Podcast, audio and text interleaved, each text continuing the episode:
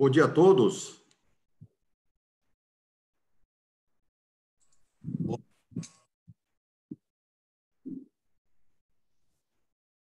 Bom dia.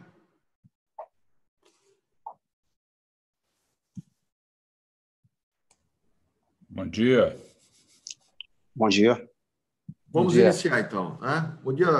Quero saudar a presença de todos, destacando aí as presenças do conselheiro Sebastião Elvelcio, ex-presidente do IRB, nosso é, membro já reconhecido na trajetória do, dessas cortes de contas. Quero saudar o conselheiro Inaldo Araújo, corregedor da casa desse tribunal, é, e que tem também um papel importante é, no cenário nacional, um palestrante. Quero destacar também a, a presença no, nessa sessão virtual da Crislaine Cavalcante, do Sérgio Lino, do Erles Vaz e todos aqueles que nos acompanham através do canal YouTube desse sexto Fórum Nacional de Auditoria patrocinado pelo Instituto Rui Barbosa, o IRB, em parceria nessa sessão com o Tribunal de Contas do Estado da Bahia, onde teremos a oportunidade de desfrutar nessa manhã é, das palestras é, com o tema Auditoria de Conformidade e Uso de Tecnologia.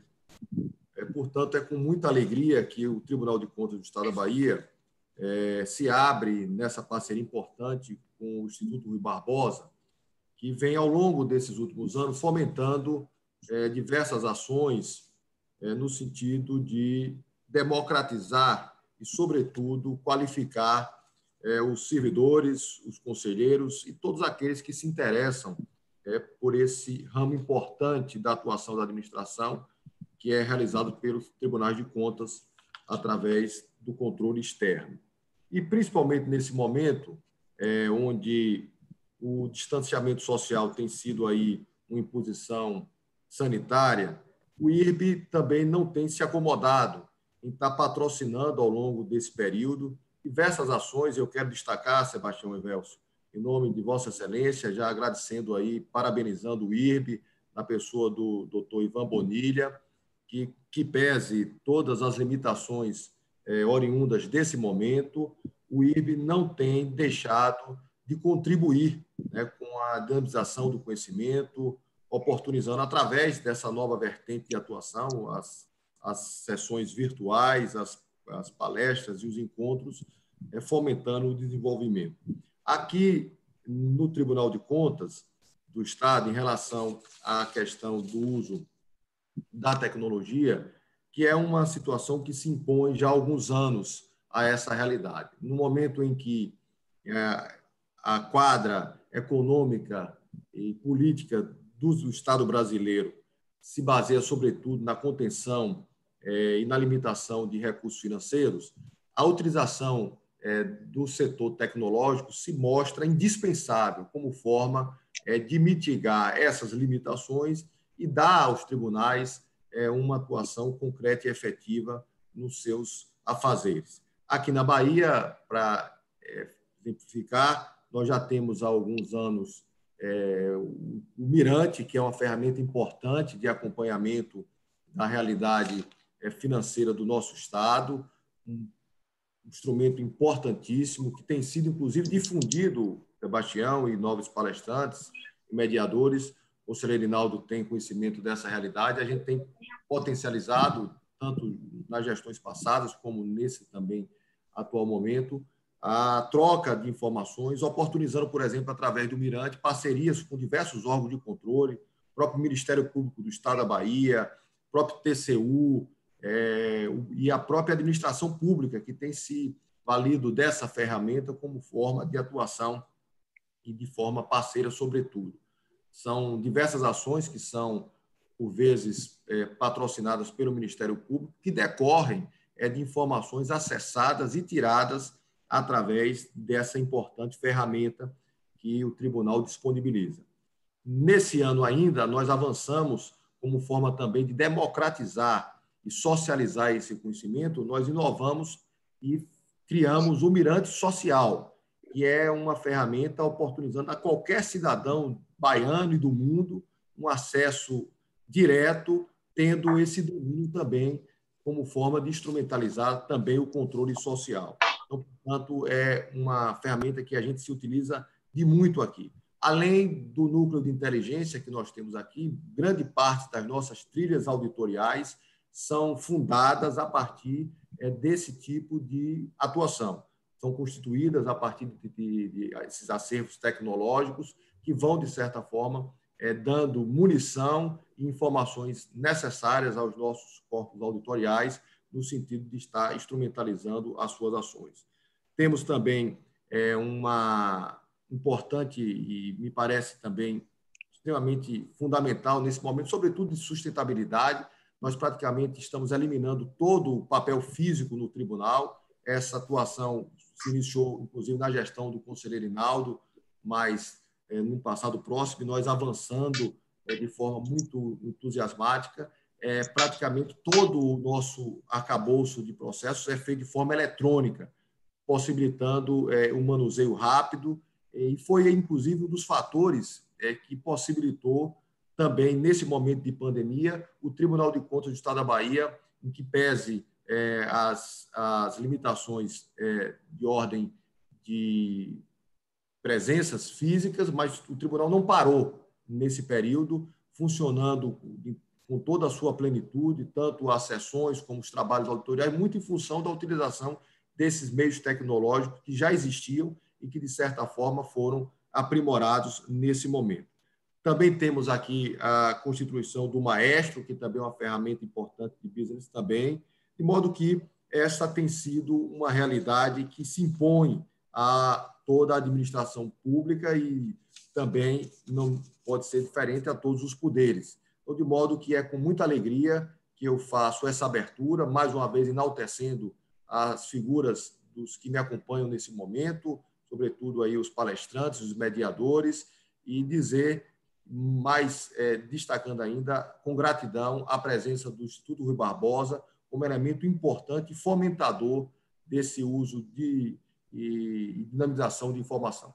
É um grande prazer, o Tribunal de Contas está à disposição e quero, mais uma vez, também render homenagem, só para finalizar, e muito disso é importante, através da participação da nossa Escola de Contas, na pessoa do nosso é, diretor, o conselheiro Antônio Norato, e a diretora adjunta Denilza Alencar. Em nome dela, quero estender os cumprimentos por ter, de certa forma, participado e criado as, as ferramentas necessárias para essa interlocução. Tenho certeza aí que seremos abrilhantados com os palestrantes, conselheiro Sebastião, é, a Cris Laine Cavalcanto, Sérgio Lino e o Elis Vaz, e também, de modo muito especial, para nossa honra, a presença do conselheiro Inaldo Araújo, que também fará parte dessa bancada no dia de hoje. Um bom trabalho a todos e um bom dia.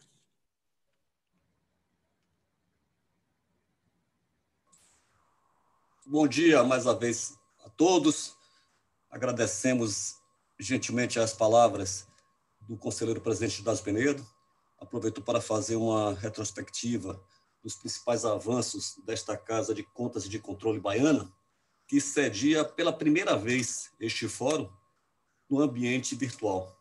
E falar do sexto fórum, as pessoas podem até pensar, mas o sexto fórum de auditoria este ano. E vejam que, apesar de todas as dificuldades, conseguimos ultrapassar a quantidade de eventos que realizamos presencialmente no ano de 2019, que tivemos cinco fóruns.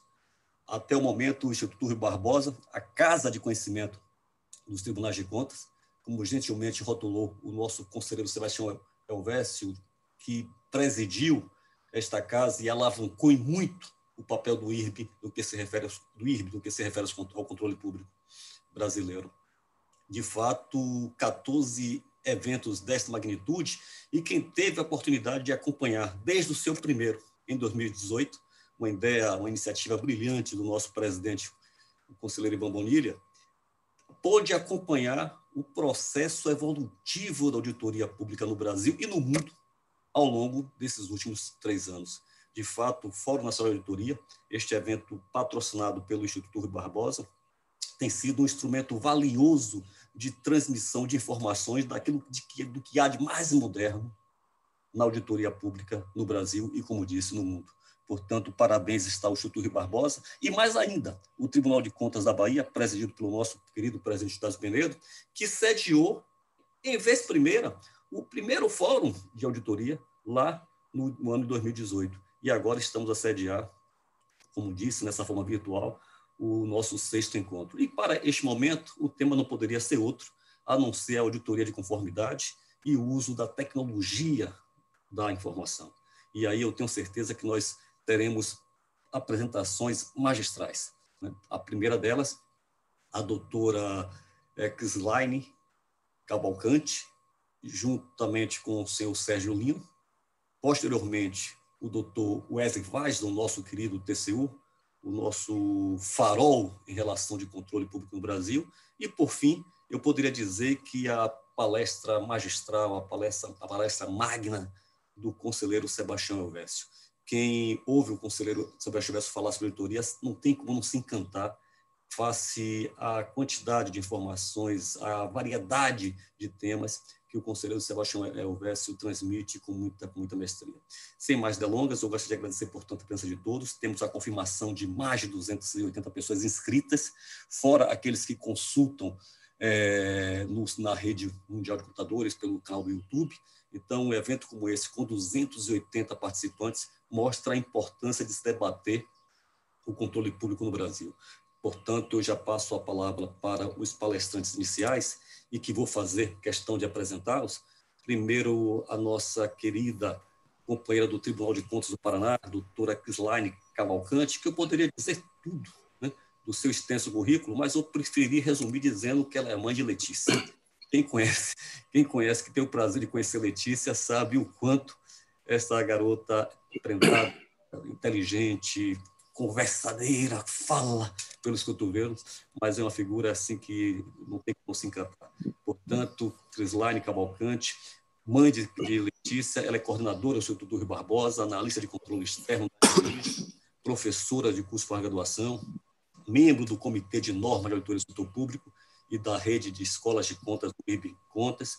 É uma pessoa que tem um papel fundamental nesse processo de evolução da auditoria no Brasil nos últimos tempos pós-graduado em Direito Processual Civil e também em Administração Pública.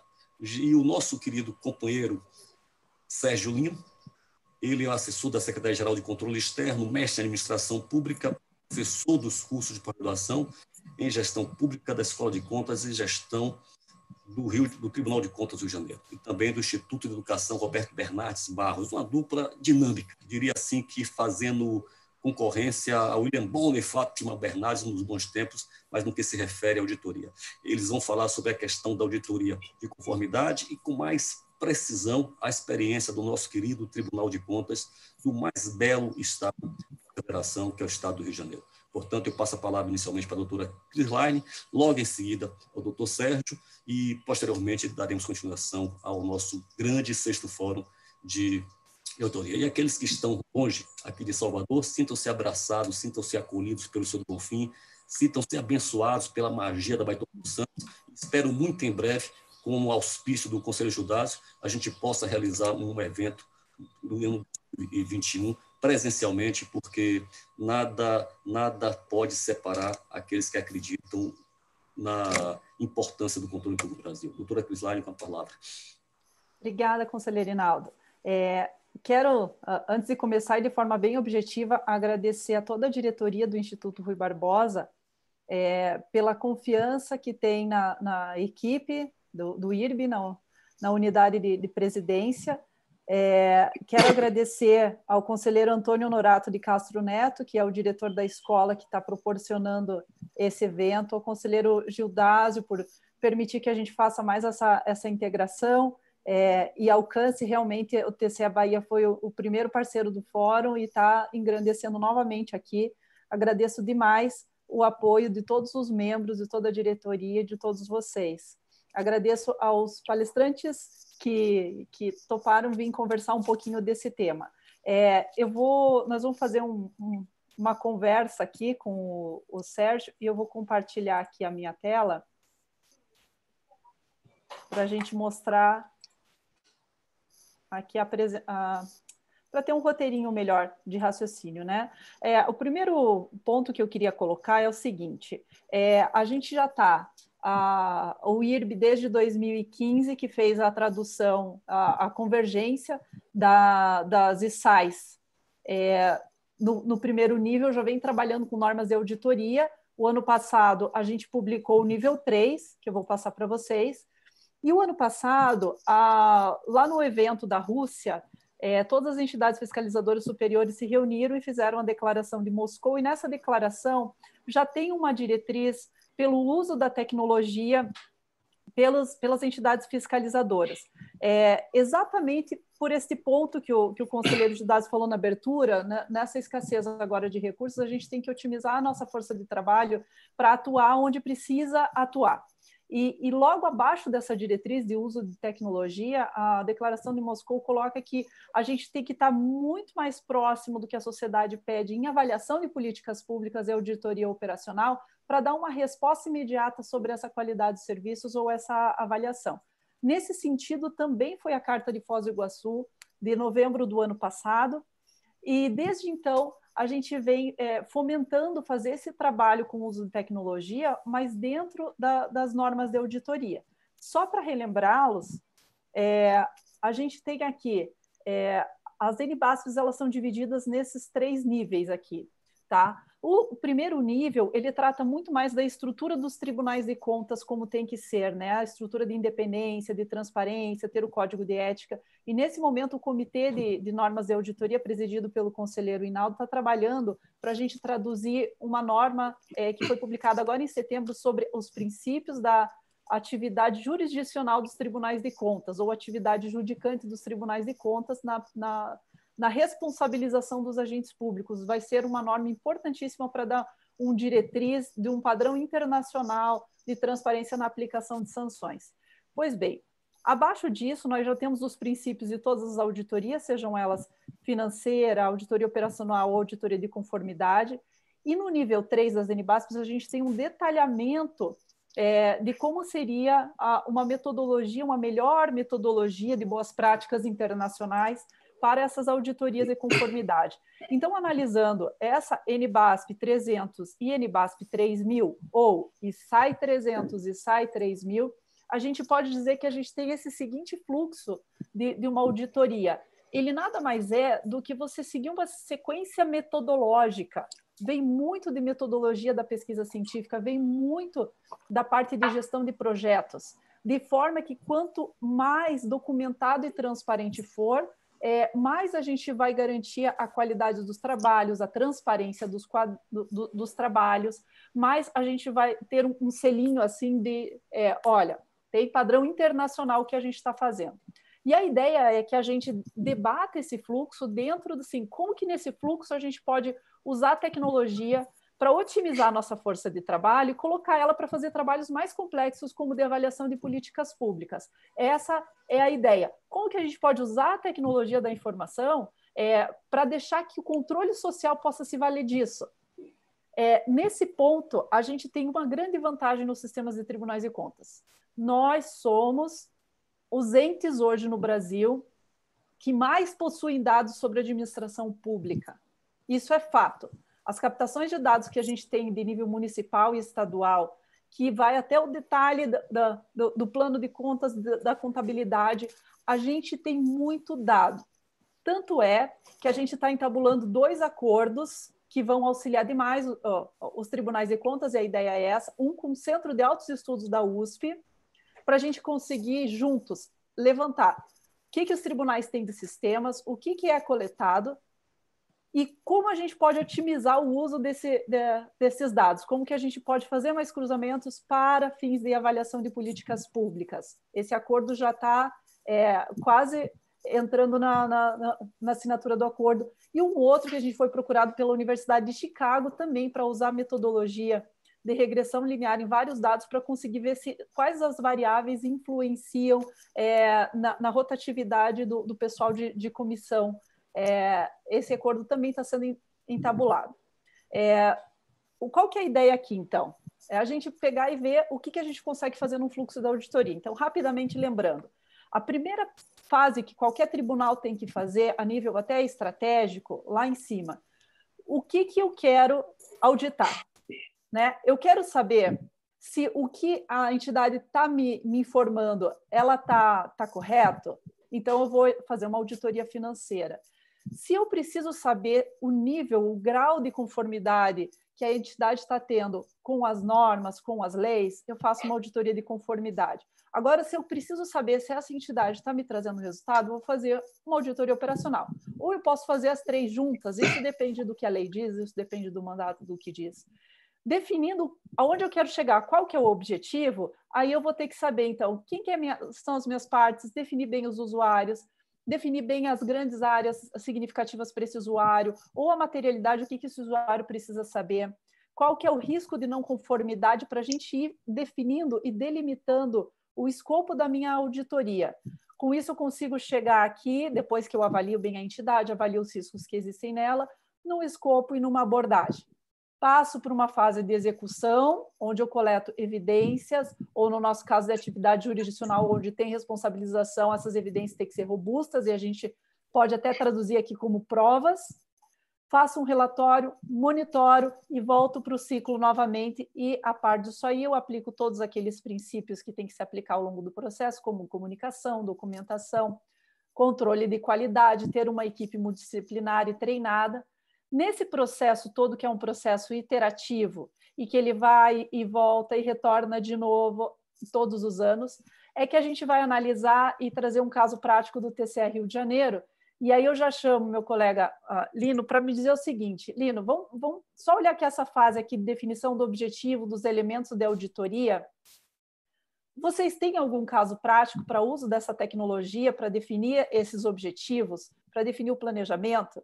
Você me falou de, de, de, três casos ali, do sistema de indícios em folha de pagamento, da ordem dos pagamentos e do IRIS. Você pode contar um pouquinho sobre isso? Sim, bom dia, Cris, bom dia a todos. Primeiramente, eu gostaria de agradecer muito o convite formulado pela diretoria do IRB né, e as palavras de carinho também do conselheiro Rinaldo com o Rio de Janeiro. Né? É, sim, Cris, a gente tem, é, de fato, aí, é, tecnologia para seleção de trabalhos, né? É, com o indicador IRIS, é um indicador de risco, ele denota o risco em contratações. Eu vou falar dele um pouquinho depois, né, mas vou voltar para uma questão importante que você destacou aí, já conectando com a ZNBASP e com a, e com a auditoria, né, que é a questão do objetivo, você partir para o uso de tecnologia a partir de um objetivo. E nós temos um caso bem emblemático nesse sentido, que é um voto da, da nossa atual presidente, a conselheira Mariana Montebello, é, determinando a verificação de ordem cronológica de pagamento em 91 municípios é, jurisdicionados do, do, do, Estado do Rio de Janeiro. É, bom, não precisa dizer que seria muito difícil fazer esse trabalho, a logística envolvida seria muito pesada, né? É, da forma convencional, visitando os municípios. E aí nós do Núcleo de Informação Estratégica, é, Núcleo de Inteligência, né? carinhosamente eu, eu vou chamar aqui de NICE, é, e, e no trabalho em equipe, conjunto, da Secretaria-Geral, com os auditores também. Então, essa interlocução muito importante. É, a gente propôs ao secretário-geral à época, né, o Sérgio Sacramento, a, a, a, a, realização desse trabalho de forma remota a partir de um script, né, de, um, de um algoritmo produzido. Então, que nos desse um tempo para que nós produzíssemos esse algoritmo. É, nós, obviamente, necessitamos alinhamento nesse caso, né? Envolvem todo um planejamento de logística de trabalhos que são que têm semelhanças, né, que se reproduzem. É, então tivemos um alinhamento muito grande internamente e depois disso partimos então para nossa rede de Infocontas, né, que é uma rede de parceiros que integra hoje, que interliga é, 33 tribunais de contas Brasil afora. É um fórum muito importante de troca de experiências e de informações também de inteligência. Então, destacar essa importância aqui da rede. Conversamos com o seu colega do, do Paraná, o Bitelo, né, que é um integrante da rede, né? E aí o Bitelo, muito, de forma muito atenciosa e tudo, nos é, encaminhou um script escrito em linguagem SQL, né? É, que nos serviu muito assim para que nós entendêssemos a lógica de como funcionava a ordem cronológica, mas que tinha um alto grau de acoplamento, que a gente diz na, na área de TI, né? com as bases de dados do Paraná. Então, nós, em discussão interna é, do NICE, né, do nosso núcleo de inteligência, a gente chegou à conclusão que seria melhor desenvolver um outro script, né, usando uma ferramenta bem simples que todo mundo tem no seu desktop, que é a linguagem VBA do Excel, do Office. Tá? É, então, o nosso amigo Gerson, que é integrante lá do núcleo de, de informações estratégicas, ele desenvolveu um script em algo bem simples. É importante, então, destacar aqui que nem sempre você precisa de altas ferramentas, ferramentas caríssimas também, né, para produzir resultados. Então, é, desenvolveu-se esse script. A gente teve que conversar com a ponta, com os auditores, colegas, tanto da SUM né, quanto da SUI, porque também havia um outro voto para reproduzir esses trabalhos na área estadual.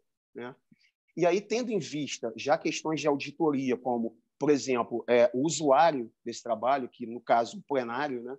então é importante conectar com os elementos já das NBAS, né? o usuário e o plenário, obviamente que a gente tem como usuário final também a sociedade sempre. Né? É, então, tendo em vista a materialidade também que esse usuário requeria e o nível de asseguração das auditorias que nós gostaríamos de manter na, na asseguração razoável e não limitada, então a gente é, conversou, inclusive, com as subsecretarias em relação a como é, é, é realizar outros procedimentos após a, é, rodar o script, né, remotamente, para que validássemos esses, esses indícios, uma vez que, quando você fala em auditoria de dados, aí, todos os casos aqui que eu vou citar, são auditorias baseadas em dados e que lidam com muitos falsos positivos. Né? Então, você precisa ter um cuidado adicional é, para trazer esse nível, reduzir os riscos da auditoria, trazendo o seu nível de asseguração né, para razoável. Então, foi isso que a gente fez. É óbvio que requereu aí remotamente é, coisas é, técnicas como entrevistas e indagação escrita, né? e a partir disso nós conseguimos fazer no exercício de 2017 que foi essa primeira rodada, 77 auditorias de conformidade nos municípios à distância, sem ir, quer dizer, com economia, com eficiência muito grande, né? sem reduzir o nível de asseguração, é importante destacar. Mas por que 77 e não 91? Né? Aí um outro ponto que eu gostaria de destacar aqui, que é a importância da qualidade do dado. Né? É, um, um conselheiro, no, no início, aí, na abertura, citou por exemplo, o sistema Mirante, nós temos o nosso SIGFIS, né, que é a nossa base de dados de repositório dos atos de gestão encaminhados pelos jurisdicionários. Né? Então, com base nessa base de dados e outras em, em complemento, por exemplo, bases da Receita Federal, bases que o próprio TCU também nos fornece por meio do Infocontas, é, a gente é, conseguiu, então, fazer 77 apenas, já que a qualidade não nos permitiu fazer nos 91. Mas, felizmente, com o investimento que estamos fazendo em qualidade dos dados também, na, no exercício seguinte, em 2018, foi possível fazer nos 91. Né? Só para você ter uma ideia, Cris, a gente teve uma redução de inadimplência desse encaminhamento dos atos, né, das informações, de 50% em 2017 para 3% em 2019. Foi a última vez que a gente fez essa medição. Né? Então, esse investimento pesado em críticas, em cobrança aos jurisdicionários, para que encaminhe essas informações que são, hoje, no Rio de Janeiro, o principal insumo né, é, da, do, do controle externo, já que a gente teve uma mudança muito grande no modelo de controle. Então, eu te diria que esse caso ele, ele exemplifica bem a questão do objetivo, né, do macro planejamento e da, e da integração também, da interrupção com os colegas profissionais de auditoria na ponta.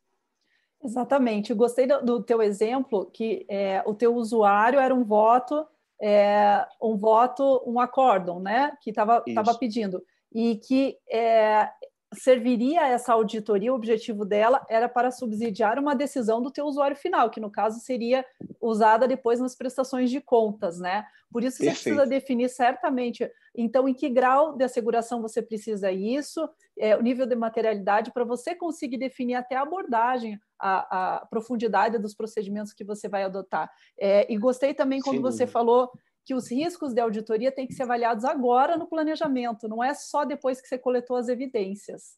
Exatamente. É, esse é um ponto uhum. importante. Passando para frente, a gente já, já entra numa fase de execução. Então, conta para mim, me dá um exemplo dos procedimentos com o uso de, de, de tecnologia. É, na execução, como é que você avalia esse risco de auditoria sobre levantamento de provas? Sim. É, bom, para falar um pouquinho de execução, eu acho interessante trazer um outro caso, que é um caso da, da SUP, que é a nossa sub, Subsecretaria de Controle de Pessoal, né? que são tipologias já hoje bastante comuns no controle externo. Aliás, é, é bom destacar que todos, né, seguindo a, a, a, a Carta de Foz e a Declaração de Moscou, né, estão incrementando o uso de, de tecnologia nas suas atividades de controle. Né? Isso é importante destacar. É, então, usando, fazendo uso de tipologias da área de pessoal, como acúmulo né, de cargos indevido, né, acúmulo ilegal de cargos, e também de óbitos né, de pessoas é, é, é falecidas que continuam recebendo, aí, no caso, é, é aposentadorias e pensões. É, a gente tem um sistema criado no Rio de Janeiro chamado Sistemas de Indícios, né, que é um sistema inspirado no TCU, então, como o, o, o, o conselheiro Naldo citou, né, o TCU, tendo o TCU como farol, às vezes também alguns benchmarks, né, a gente desenvolveu esse sistema, uma vez que quando você roda essas malhas de controle, né, dentro de um conceito assim mais, eu diria, de auditoria contínua, em que você tem isso continuamente rodando, né, a gente precisa, é, além de considerar que você também está lidando com falsos positivos, né, você precisa, é, na execução, tomar cuidado com esses riscos em relação a, por exemplo, estar verificando cada CPF se de fato aqueles indícios ali constituem ou não achados de auditoria. Tá? E nesse sentido é que veio o desenvolvimento desse sistema, que é o CISIND, né? carinhosamente a gente chama de CISIND, que foi proposto pela SUP, que é a nossa área de pessoal, juntamente com a nossa diretoria de tecnologia da informação, que tem sido muito parceira. Né? A gente tem lá um comitê de TI, que acho que você conhece bem até, o Fábio, tudo. Então, é, pro, proposta é, é, isso aí, a gente desenvolveu o sistema e hoje a SUP vai propor, inclusive, uma deliberação para regulamentar melhor esse fluxo, né? Que hoje funciona mais ou menos assim, você pode entender como comentários do gestor feitos de forma eletrônica. Né? Então, você oportuniza ao gestor que ele traga comentários acerca de cada caso apontado, né? inicialmente como indício, e aí, a partir da análise desses indícios, a gente pode ou não trazer isso para caracterização de um achado, né? e obviamente que depois pode ter medidas um pouco mais coercitivas. Né? Mas, num primeiro momento, é realmente contribuir com o aperfeiçoamento da administração na ponta, da administração pública, né? uma vez que nem sempre o gestor tem essa informação. Né? É bom lembrar que o gestor ele não tem, ele tem uma declaração de cada servidor quando tem da assunção do, do cargo, né? é, dizendo lá que não acumula com outras prefeituras, mas não tem essa informação global, uma visão que os tribunais de contas conseguem ter. Né? Então, a gente já contribui para esse aperfeiçoamento? E, obviamente, casos que denotem um risco maior, a gente tem um aprofundamento, então, por meio depois de auditorias de conformidade. Então, a gente achou tão importante que há uma deliberação hoje para regulamentar né? É, é, é, o uso desse sistema de indícios, e, obviamente, que isso é associado a malhas, né, é, que eu deveria ter falado primeiro, mas complementando agora, a malhas de, de auditorias de folha de pagamento, que a gente também chama internamente carinhosamente de Audifopag. Né? Então, essas auditorias de folha de pagamento ocorrem todos os anos, é, em quantidade assim, absurda de jurisdicionados, cerca de 400 jurisdicionados. Né? Então, só para te mostrar que, e, e, é uma das vantagens de se trabalhar com dados, né? se trabalhar com todo o universo e não com amostras. Né? é, apesar de ter essa limitação que eu falei dos falsos positivos e do tratamento que você deve dar a isso, né? É, mas é possível sim reduzir o risco de auditoria na execução também, trazendo isso para níveis aceitáveis, o nosso apetite a risco, né? Está aceitável dentro da auditoria num nível de asseguração razoável, tá, Cris? É isso. É, é, fazendo alguns comentários sobre isso, né? A norma ela fala que realmente você tem que coletar é, evidências que sejam suficientes e apropriadas, e nesse momento que você faz a avaliação dessas evidências que você coletou, você aplica sempre o ceticismo profissional. Será que eu não estou errando? Será que, que eu não estou chegando a uma conclusão errada? Perfeito. É, e com um julgamento objetivo né, e imparcial. Por isso, é, automatizar, o que vocês fizeram foi automatizar ali os comentários do gestor para que isso possa ser exercido de forma automática, ele possa dizer, né, olha, não foi bem assim, ou o dado está errado, ou é, o caso não se aplica, seja porque a estrutura do sistema pode levar a alguma conclusão diferente, e você já vai tirando esses casos de risco. É, outro ponto uhum. que você tocou ali, é, e, e, e, me abriu o leque, a norma fala que o usuário é, pode ser a sociedade de uma forma ampla, pode ser quem emitiu a lei, que vai querer que você sempre faça um relatório para ver se essa, é, essa lei está tá correta ou não. É, uhum. E a, a norma ela fala que o gestor ele pode se beneficiar com o relatório, mas ele não seria um usuário.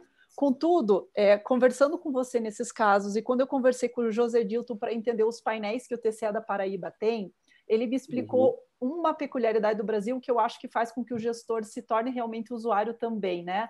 É, quando eles fizeram os painéis de cruzamento de dados de acumulação de, de cargos públicos, cruzando dados não só é o município com outros municípios, com os dados de atos de pessoal do estado e dos estados vizinhos, o gestor não tem como fazer esse controle porque ele não tem dado dos outros estados, ele não tem acesso é aos isso, dados. Exatamente. Então, quando o Tribunal uhum. de Contas faz isso para ele, o gestor acaba sendo também um usuário para ele tomar decisões internamente.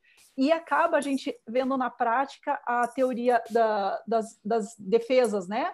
A primeira primeiro escudo do a teoria da COSO fala da Sim, da, das várias esferas das de linhas defesa. de defesa, né? Perfeito. E a gente entra realmente com uma quarta linha, né?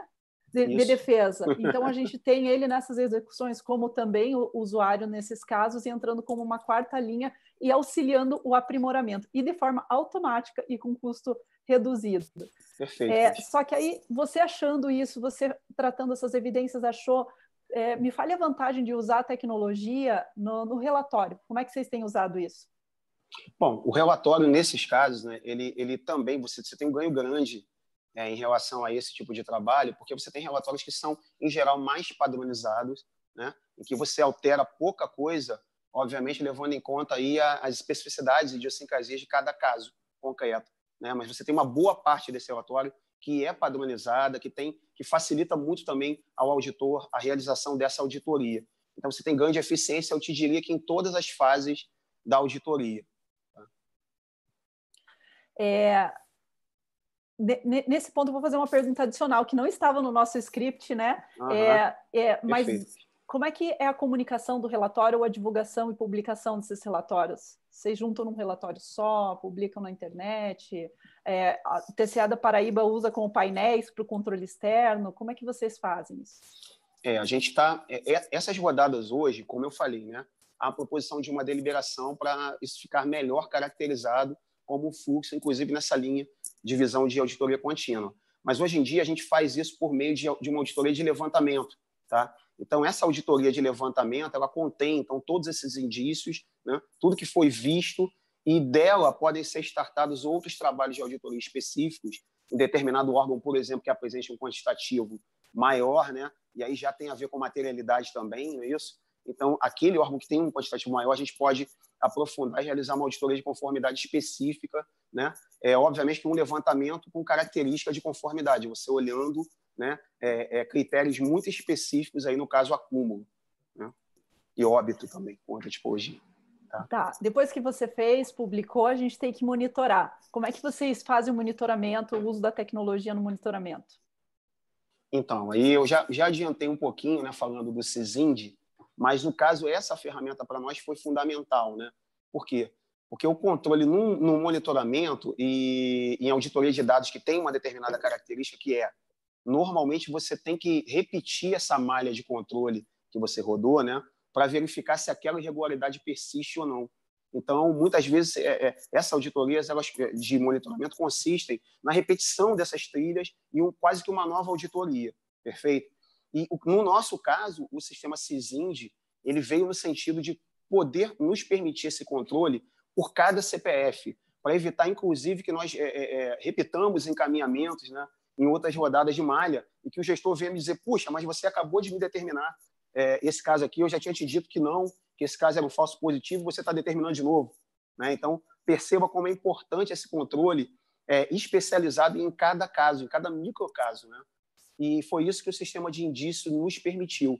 Tá? Então, funciona mais ou menos como repetir. Né? Então, no caso da ordem cronológica também, a gente repete toda a malha e verifica se a irregularidade persiste, naquele caso, óbvio que dentro do nível de materialidade também, de significância para o, o usuário. Não, é interessante você falar isso, porque na, à medida também que você roda o script, você vê que todo mundo se adequou, o teu risco de não conformidade caiu. Logo, você tem que mudar o script. Exatamente. Ou você coloca outro critério, né? Não, Cris, então... você tocou num ponto importante. Assim, a gente a gente está revendo esses scripts, essas tecnologias o tempo inteiro, né? Tem uma outra que é o Iris, se você me permitir já é, é, falar, né? E que a gente usa na fase de planejamento. Na verdade, no nosso macro planejamento, né? Na elaboração do plano de fiscalização que nós chamamos de PAG, que é o Plano Anual de Auditorias Governamentais. Né? A gente teve uma mudança muito grande no nosso sistema de controle na última gestão, de 2017 para cá, é, que passou a fazer uso de indicadores de risco para a seleção de, tra de trabalhos de auditoria. Né? Deixamos de ver contratações que eram encaminhadas de forma obrigatória ao tribunal e que nós examinávamos só o papel, vendo legalidade, para de fato examinar essas contratações em sede de auditoria. Tá? Isso fez com que nós institucionalizarmos, institucionalizássemos um indicador de risco criado pela CTE, que é uma coordenadoria da nossa área de controle. Né? Então, é, os colegas da, CTE certamente estão me ouvindo.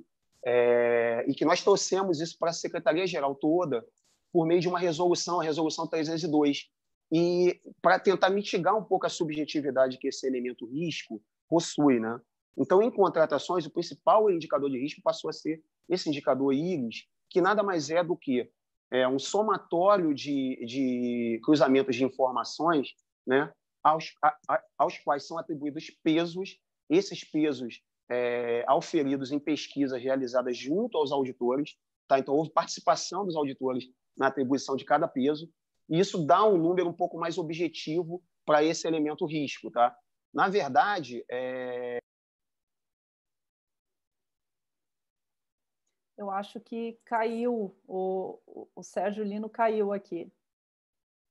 Pois não, Crisline, você, portanto, que está conduzindo com mestria este, este esse, esse, esse painel, e que eu confesso logo que estou empolgadíssimo, porque de fato vocês conseguiram associar a experiência prática com a, com a teoria.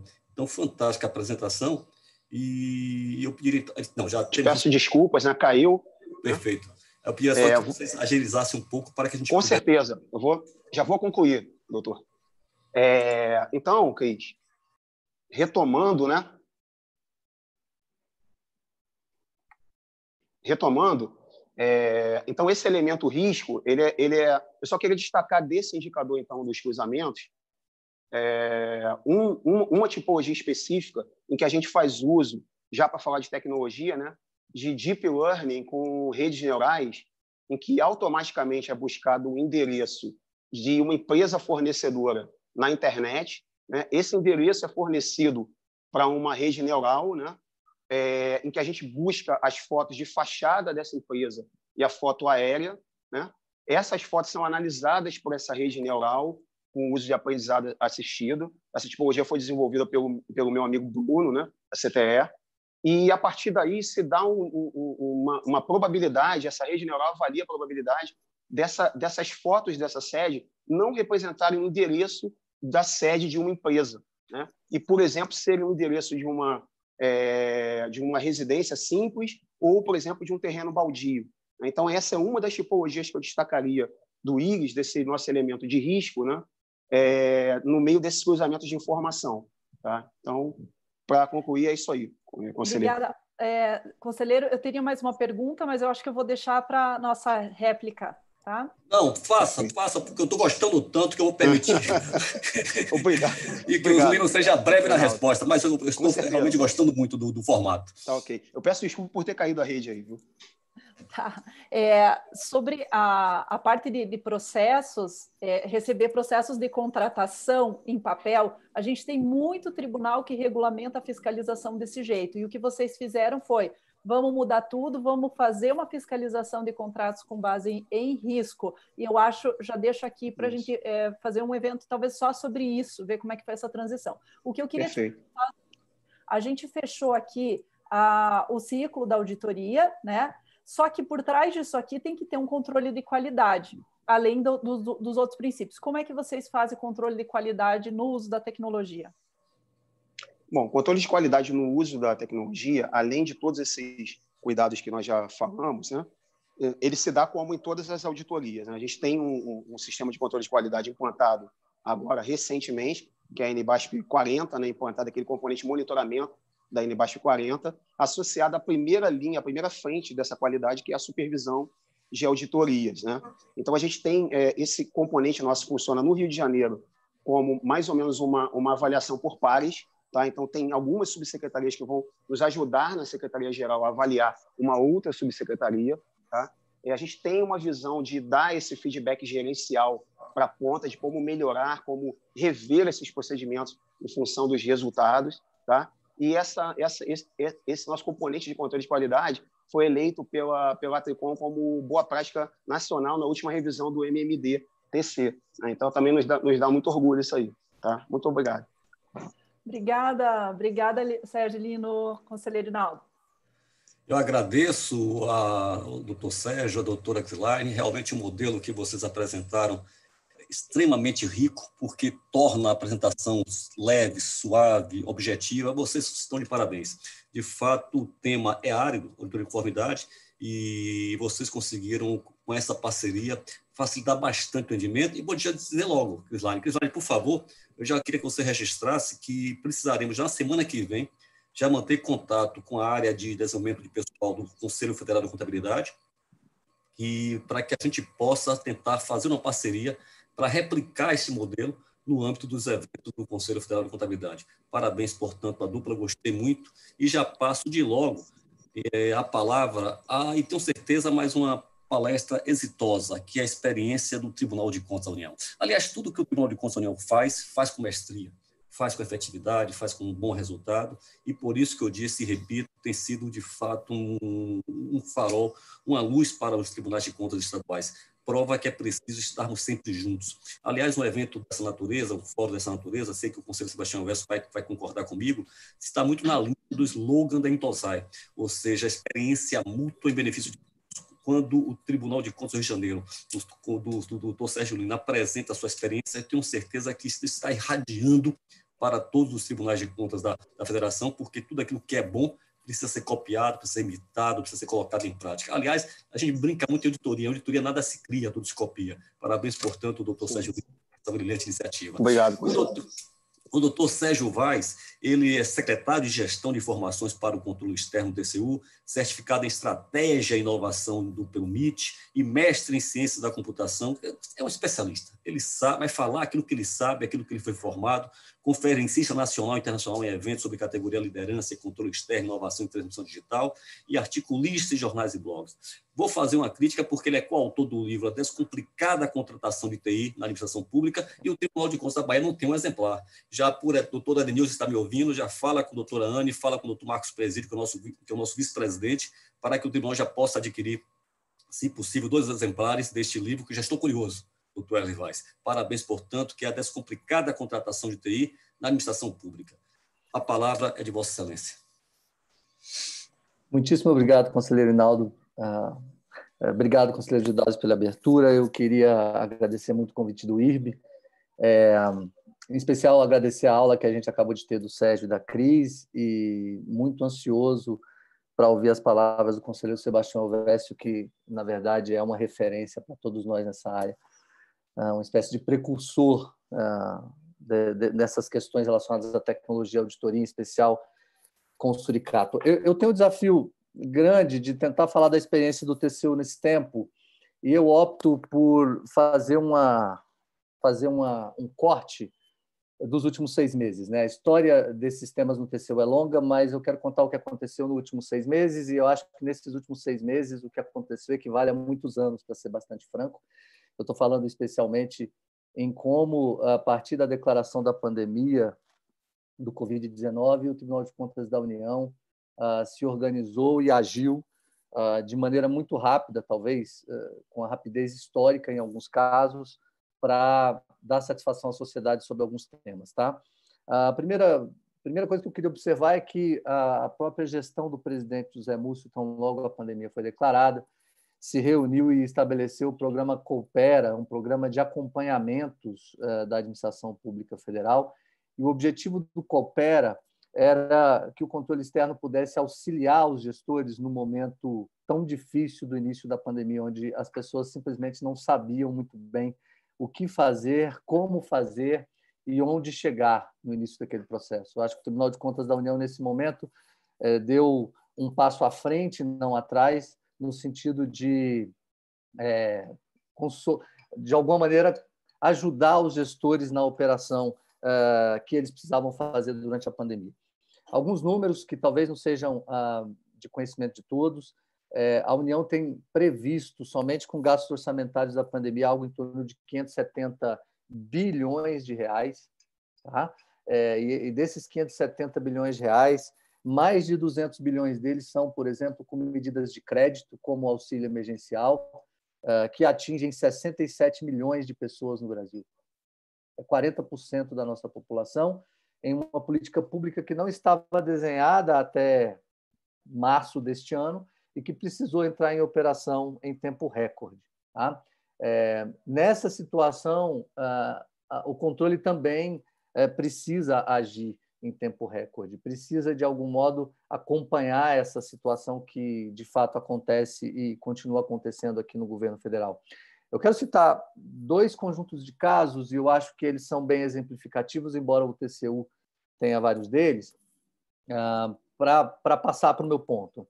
A nossa SESEX, a nossa unidade de auditoria de dados previdenciários, ela foi a responsável por fazer a fiscalização associada ao auxílio emergencial e utilizou de dados eh, de algoritmos de avaliações que ela já tinha no passado.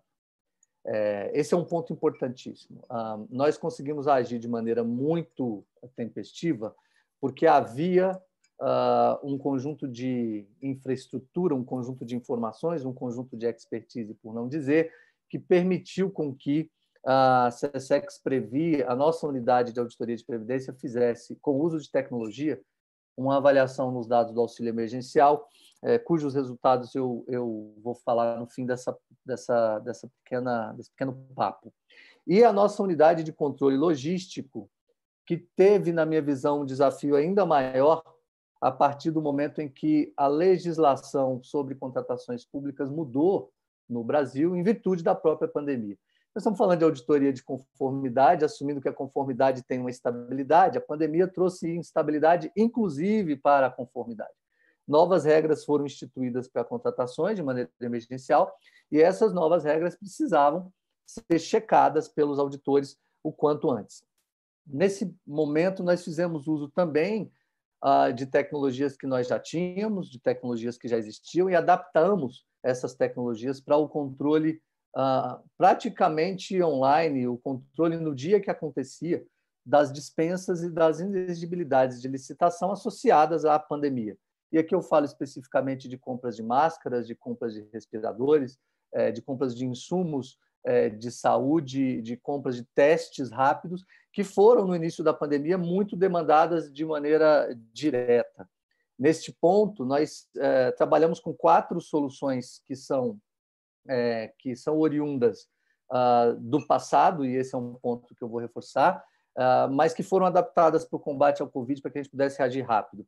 É, fizemos, então, um, usando as regras que tínhamos, um painel de riscos de fornecedores, com 19 regras, e essas 19 regras aplicadas às contratações Covid até maio, é, basicamente abrangiam contratações que somavam a casa de 3 bilhões de reais, e uma dessas regras, conselheiro e demais colegas, é, nos chamou muita atenção, por exemplo, empresas que foram criadas uma semana antes de serem contratadas, empresas que foram criadas na pandemia para atender aspectos da pandemia e que carregam, por causa disso, um conjunto de riscos. Isso é um indício, não é uma irregularidade necessariamente, como disse o Sérgio, mas uh, precisa ser precisa ser visto, né? E, além disso, alguns outros é, softwares que ficaram conhecidos nacionalmente, alguns já antigos, outros mais novos, que são aqueles que avisam os auditores todas as vezes que indicadores de risco aparecerem nos editais e, no caso do Covid, nos extratos de dispensa e inexigibilidade de licitação.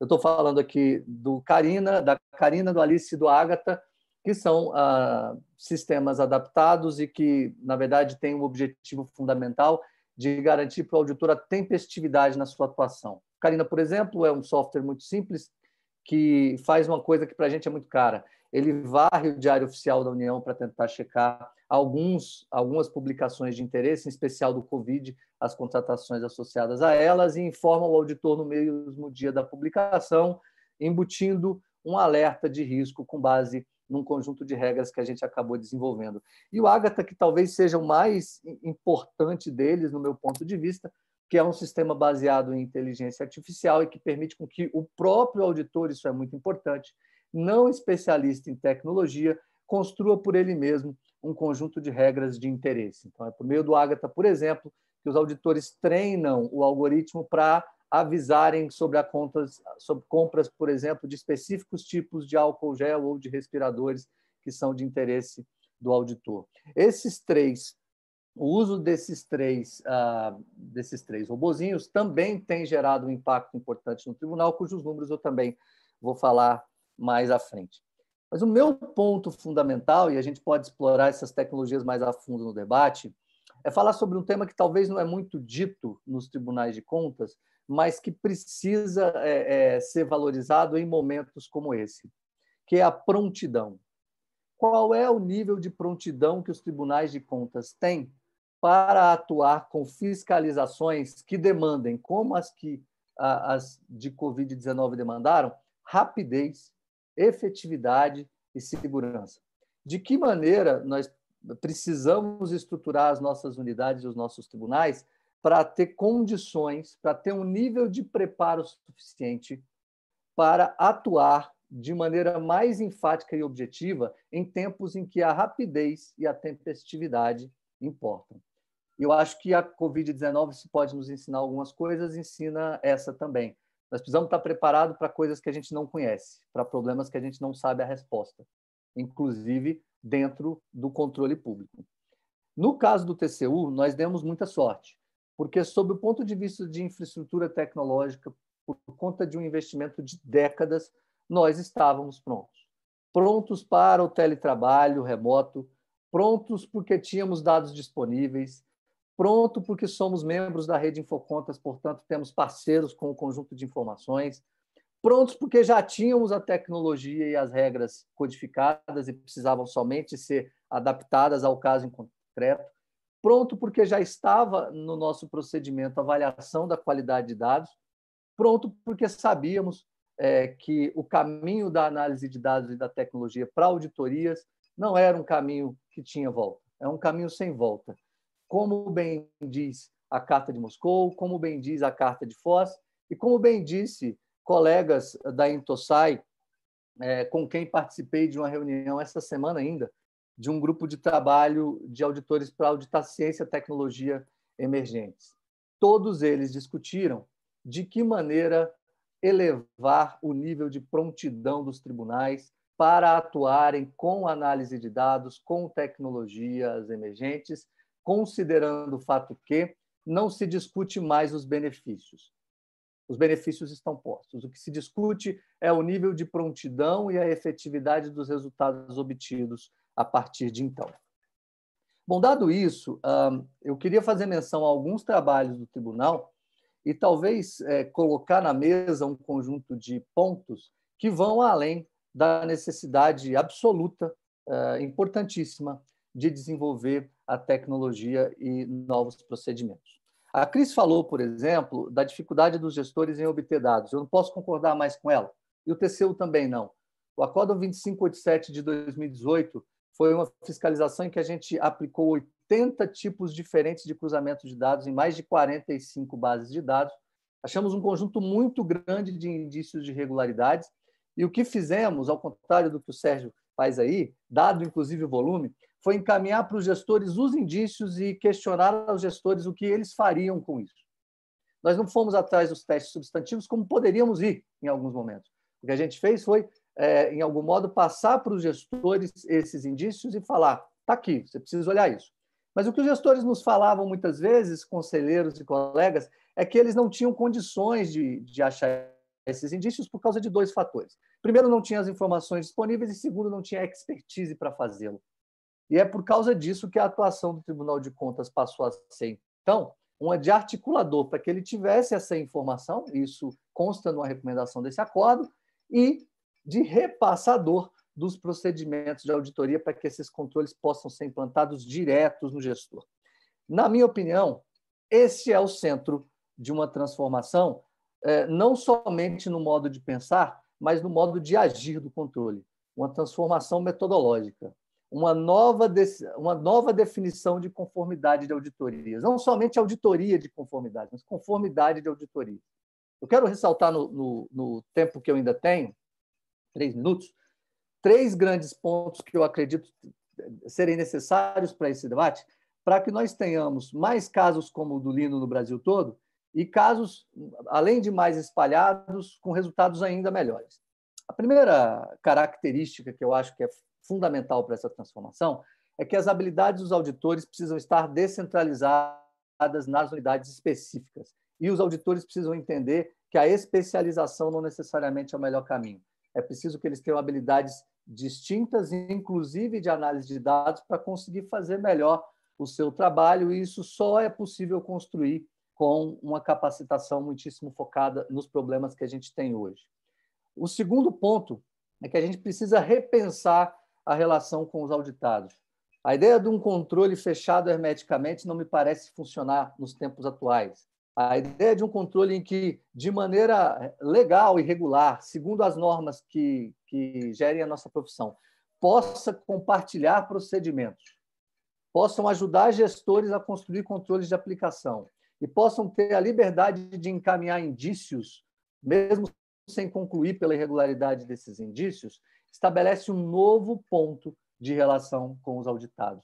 É, temos um caso da nossa Secretaria de Fiscalização de TI, que recebeu um elogio muito explícito de um dos auditados, porque os auditados sentiam naquele momento que o controle, antes de mais nada, ajudava eles a entender o problema e ajudava a resolver o problema, tá? por meio de uma postura diferente e de troca de tecnologias. E, por último, e não menos importante, nós somos uma casa de auditores é necessário ter um novo suporte regulatório para a própria atuação do auditor. Os auditores que usam os robôs Alice, Karina e Agatha, eles estão autorizados a usá-los por normas internas. O jeito de medir os resultados desses auditores é diferente do número de processos autuados. Os benefícios deste tipo de processo são diferentes dos benefícios tradicionais. Isso tudo foi estabelecido pela casa, dando um suporte, dando um conforto para o auditor usar aquela tecnologia em prol do seu trabalho. Eu sempre costumo dizer que a tecnologia ainda não vai fazer nada sozinho, viu, conselheiro Rinaldo? E hoje ela só consegue ter bons resultados com a parceria dos auditores. É a multidisciplinaridade que cola a tecnologia e os resultados que podem se obter a partir dela. Eu postei nas minhas redes sociais ontem e dou a resposta aqui. O que cola auditoria, resultados e tecnologia são as pessoas capazes, empoderadas e confortáveis para usar essa tecnologia em prol de um novo jeito de fazer auditoria. Tá? Somente para falar dos números, para fechar essa ideia e a gente começar o debate logo depois da fala do conselheiro Elvésio, Alice, Karine e Ágata permitiram a atuação do tribunal em um sem número de processos, sem mesmo autuar algum mas tivemos que autuar 22 processos de controle externo que somam 230 milhões de reais de maneira muito célere por conta da atuação do auditor com as informações que esses robôs davam. A, a, a fiscalização no auxílio emergencial conseguiu encontrar aproximadamente 1% do pagamento impróprio desse benefício e um número que talvez muitas vezes a gente não calcula, 5% de pessoas que foram excluídas impropriamente desse benefício, o que talvez seja ainda pior. Pessoas que deveriam receber o benefício e não estão recebendo, e tiveram esse cálculo feito pela nossa unidade e, mais uma vez, repassado para o Ministério da Cidadania, até onde a gente tem conhecimento. E, por último, a auditoria é, da, dos benefícios emergenciais achou alguma coisa que não procurava, atirou no que viu, acertou no que não viu. Mais de 12 milhões de CPFs a mais do que a população brasileira, segundo os dados oficiais. O que dá a ideia também da necessidade de fazer uma avaliação dos dados que nós estamos analisando para checar o quanto eles são confiáveis ou não. O segredo do uso da tecnologia em conformidade, para finalizar, é estar pronto para testar rápido e não exatamente fazer um planejamento que vai com um tempo uh, além do necessário. Para isso, a gente precisa de prontidão é envolver mais auditores, não menos auditores. É envolver mais auditores especialistas no negócio, junto com auditores é, especialistas em tecnologia.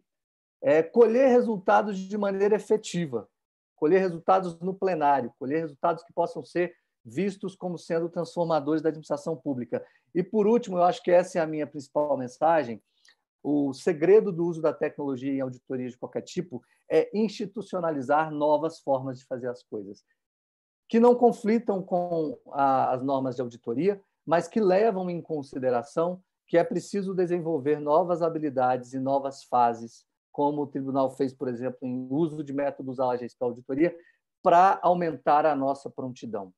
A minha mensagem é essa: a sociedade vai passar a exigir, se não é se já não é verdade, mais capacidade de fazer e mais efetividade e rapidez no fazer do controle. E para isso a tecnologia é fundamental, os métodos são fundamentais e a gente precisa desenvolver essa prontidão em cada uma das nossas casas. Muito obrigado, muito obrigado pelas, pela oportunidade, conselheiro Inaldo. Nós que agradecemos, doutor Wesley Weiss, pela sua brilhante experiência e palestra. Eu gostei muito da sua fala, até porque a gente aprendeu que o bom auditor é aquele que sabe jogar a rede onde tem peixe. É uma frase que aprendi com o nosso colega auditor do Tribunal de Conta da Bahia, hoje aposentado, Antônio Lins Freire, que ele sempre dizia: tem que jogar a rede onde tem peixe. Mas hoje, com a tecnologia da informação, a rede é amplitude. A rede é amplitude porque a rede pode ser jogada no universo, mas vamos precisar sempre do fator humano, da sensibilidade, do feeling, do time do auditor para ser seletivo e saber de fato qual é o peixe que precisa ser reportado no relatório. Parabéns, portanto, Vaz, pela sua brilhante apresentação e preciso fazer um reparo. Falei do seu livro, imediatamente a nossa assessoria da área de documentação já me ligou e dizendo que já solicitou a compra de dois exemplares do trabalho, que muito em breve já estará na nossa biblioteca, que a gente tem muita preocupação de valorizar o talento e a produção científica do corpo técnico, do valoroso corpo técnico dos Tribunais de Contas do Brasil. Parabéns, portanto, doutor Elis Vaz. E preciso também fazer um reparo, porque eu disse que nós tínhamos já 14 fóruns, conselheiro Sebastião Vécio. Aí já me corrigiram, não, conselheiro, foram 12. Aí eu falei assim, olha, tudo bem, eu errei, mas você também está errando porque esquecemos dos três que tivemos especialmente para tribunais, Tribunal de São Paulo, entre outros, que fizeram, do município de São Paulo, que fizeram fóruns específicos, ou seja, aquele fórum é, on é, demand, ou seja, na demanda, na solicitação do tribunal. Então, foram 12 fóruns é, abertos, mais três é, específicos para tribunais solicitantes, e isso continua em aberto para que eu, que eu tenho certeza que o IRB está à disposição de qualquer tribunal. Mas a última palestra, é, eu poderia até usar uma, uma frase bíblica, né? Os últimos serão sempre os primeiros. E neste caso, a última fala de hoje poderia e deveria ser a, a palestra magna, magnânime, porque de fato assim são todas as falas do conselheiro Sebastião Verso.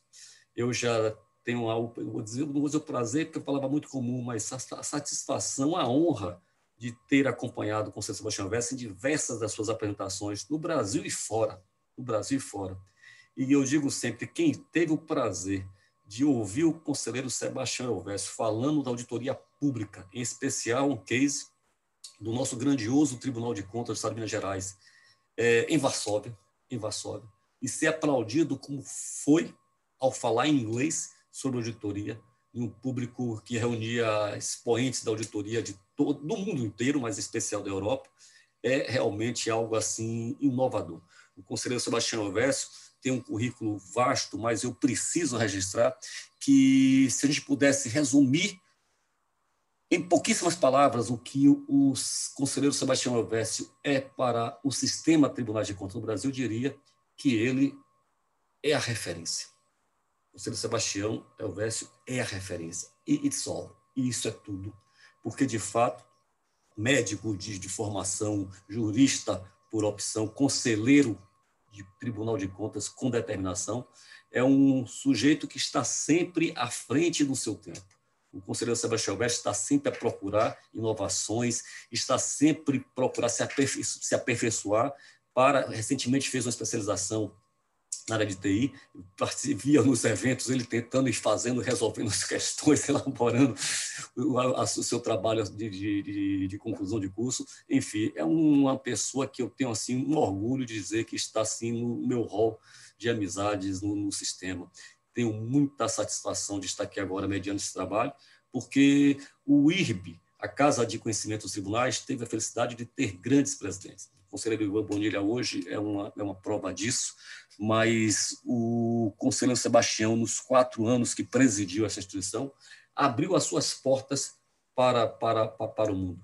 E todo esse arcabouço de conhecimento, de, de formações sobre o controle, com certeza foi, foram capitaneadas na gestão do Conselho Sebastião Verso, que abriu, juntamente com o ministro Augusto Nardes, do TCU, as portas dos tribunais de contas estaduais para a OLACEFs, que é a Organização Latino-Americana do Caribe, das entidades fiscalizadoras. E hoje os órgãos de controles estaduais possuem uma participação uma ativa nesse processo, tanto é que tenho que dizer isso, conselheiro Sebastião Verso, isso muito me orgulha, o TCA da Bahia participa hoje de auditoria internacional, né, com todos os tribunais de contas, é, as entidades, com todas as instituições, melhor dizendo, superiores de controle da América Latina, e somente duas, duas cortes de contas vou chamar provinciais ou estaduais, porque na, na Argentina são províncias, mas a, o Tribunal de Contas da província de Buenos Aires e o Tribunal de Contas da Bahia são os únicos tribunais, digamos, subnacionais que, em parceria com o TCU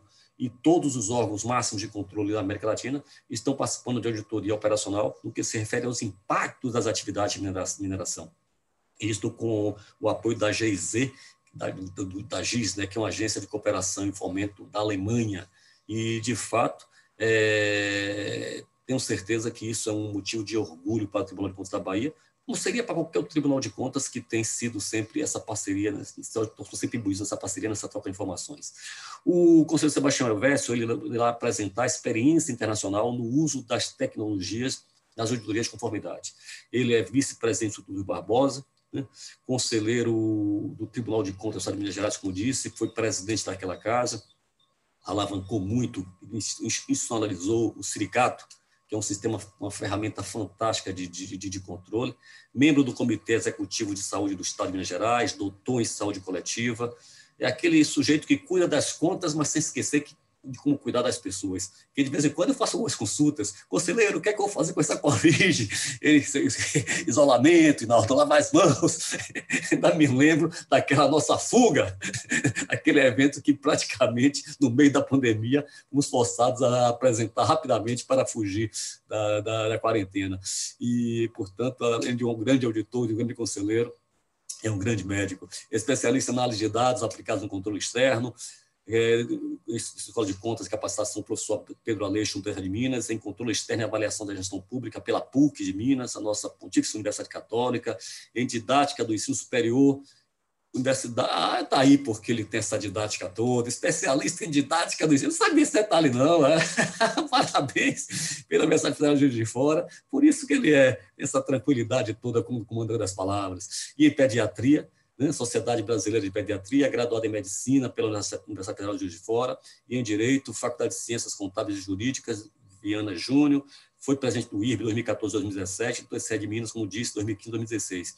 E aqui o currículo, é, ele, ele esquece de citar que o conselheiro Sebastião Elvésio hoje é uma família numerosa de filhos e que, com esforço, com dedicação, conseguiu ser, digamos assim, uma referência para os seus irmãos, porque, de fato, quem conhece a história de vida, do Conselho Sebastião Verso sabe o, o quanto ele agrega dessas experiências todas e do quanto foi difícil essa luta. E somente quando a gente conhece as pessoas a fundo, sabe como de Javan, quanto é difícil as esquinas que a gente tem que caminhar, as estradas que a gente tem que passar.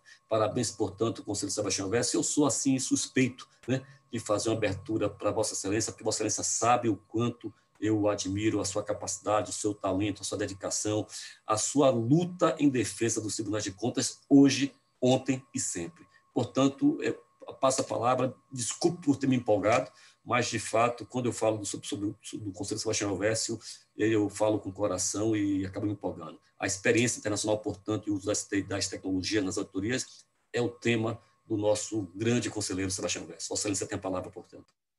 Muito obrigado, Inaldo. Em primeiríssimo lugar, quero agradecer a você, especialmente por essa introdução. Você foi, como sempre, extremamente gentil e, como é a característica do povo baiano, muito amável e generoso nas suas palavras. Né?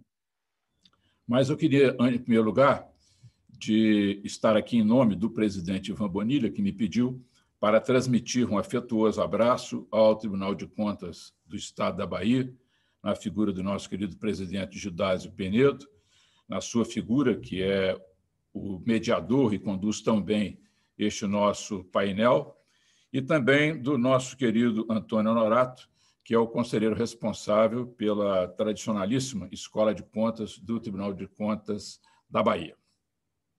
Eu vou começar essa minha apresentação inicialmente fazendo uma colocação do foco principal que nós vamos é, abordar nessa experiência internacional sobre auditoria de conformidade. E ficou muito fácil para mim, pelas palestras que foram apresentadas anteriormente pela Clislane, pelo Sérgio, e meu abraço especial no Wesley, porque ele facilitou demais o meu trabalho, porque ele já sintetizou qual que é o espírito hoje, o espírito odierno, internacional do tratamento das auditorias. Então, eu vou procurar seguir nessa linha e fazer uma homenagem especial a você, Inaldo. Eu participei com você há poucos dias de uma auditoria aqui organizada pelo Tribunal de Contas de Minas Gerais, que foi sobre auditoria financeira. E nós acompanhamos o trabalho do nosso querido Felipe, que fez a apresentação com muita maestria, mas com a quantidade imensa de tabelas, planilhas. E eu fiz uma tentativa que hoje vou apresentar aqui pela primeira vez. Me propus a fazer uma apresentação sem uma única planilha. Vamos apenas conversar com imagens. Então, essa é a novidade em homenagem ao Inaldo para a nossa apresentação de hoje. Vamos lá, então. Só colocar a apresentação no ar aqui.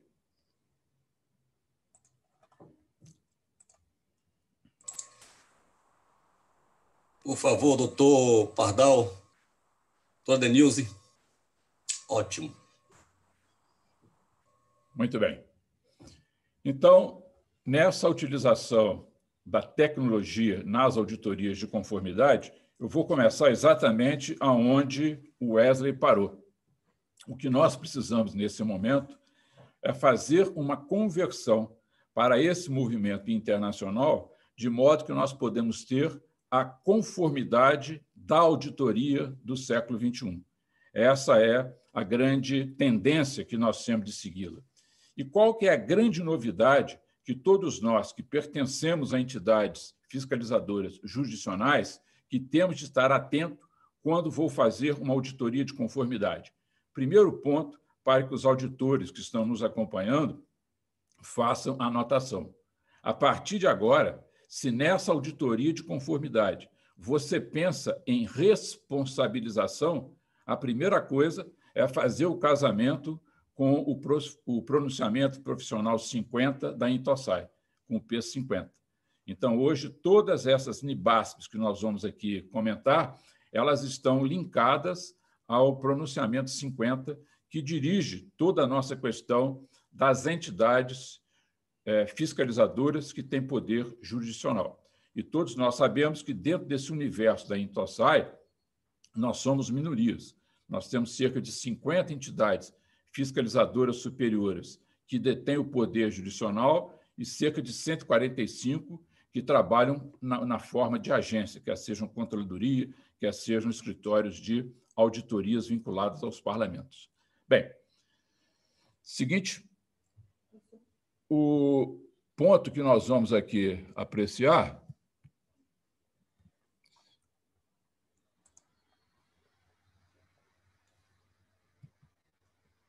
é essa gravura em homenagem à importância da Bahia para o nosso país.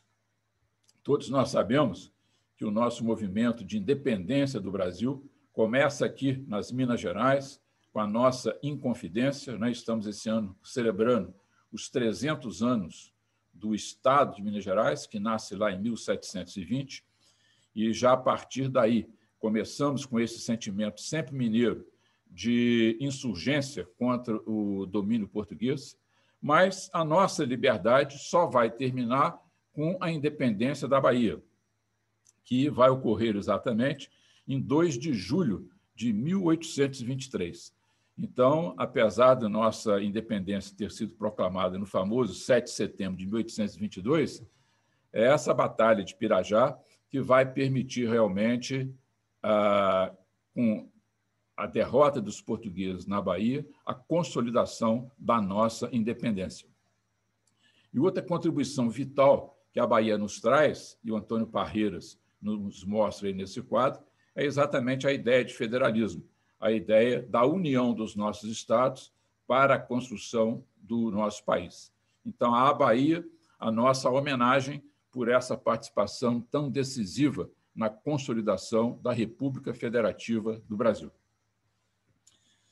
E fazendo um link com o cenário internacional das auditorias, eu fui buscar na história qual é o grande divisor de águas que faz com que nós tenhamos no mundo esses dois grandes sistemas binários. De um lado, os chamados tribunais de contas, que têm um foco bastante forte na questão jurisdicional, e, de outro lado, as controladorias ou escritórios de auditorias muito vinculadas ao parlamento. E aí está o ponto de partida. É a Batalha de Trafalgar que ocorre na, no Cabo de Trafalgar, né, ali perto do Estreito de Gibraltar, e nessa batalha, especialmente ocorrida no dia 21 de outubro de 1805, duas grandes forças do cenário internacional daquele momento se mobilizaram. De um lado, a França, com apoio da Espanha. Napoleão tinha lá um planejamento de invadir a Inglaterra. E, de outro lado, a Inglaterra se opondo a esse pretenso domínio marítimo de franceses e espanhóis. E o que, que acontece nessa batalha? Nessa batalha, de modo é, extremamente surpreendente, os ingleses, que tinham menos navios, tinham apenas 27 contra 33 da, do conjunto da Espanha e da França, eles conseguem a vitória. E dessa maneira, dois dados fundamentais correm mundo afora e vão ter impacto na nossa auditoria de conformidade que hoje presenciamos. Por quê? Com essa derrota, Napoleão resolve ficar apenas na chamada Europa continental e invade a Península Ibérica, e os ingleses, é, tendo perdido seu grande comandante dessa batalha, o almirante Nelson, eles se insulam na, na, na ideia de Grã-Bretanha e ali formam o contexto de uma auditoria ligada ao parlamento. Enquanto que na França, o Napoleão, com o Código Napoleônico, cria a Corte de Contas, que vem a ser, na verdade, é, o grande ponto que irradia todos os tribunais de contas é, que adotam o modelo judicional, e especialmente o nosso, onde temos a, a lavra do nosso querido ministro Rui Barbosa, que é decisivo para a implantação de contas do Tribunal de Contas no Brasil, que depois Cezedelo Correia faz a implementação de fato, baseado no Tribunal de Contas belga, que tinha toda a influência deste modelo francês. E, além disso tudo, também ainda determinou que, algum tempo em seguida, a família real portuguesa viesse para o Brasil. Então, essa batalha tem, assim, uma relação muito grande com esse momento que eu vou procurar descrever nesses três cenários que estamos a viver. Entre esses modelos, então, de controle, o GAL, né, dos Estados Unidos, assim como o NAL da Inglaterra, o da Austrália, enfim, todos esses escritórios que trabalham como agências é, muito fortalecidos dentro da ação do parlamento, acabaram, ao longo do tempo, dedicando muito tempo às auditorias.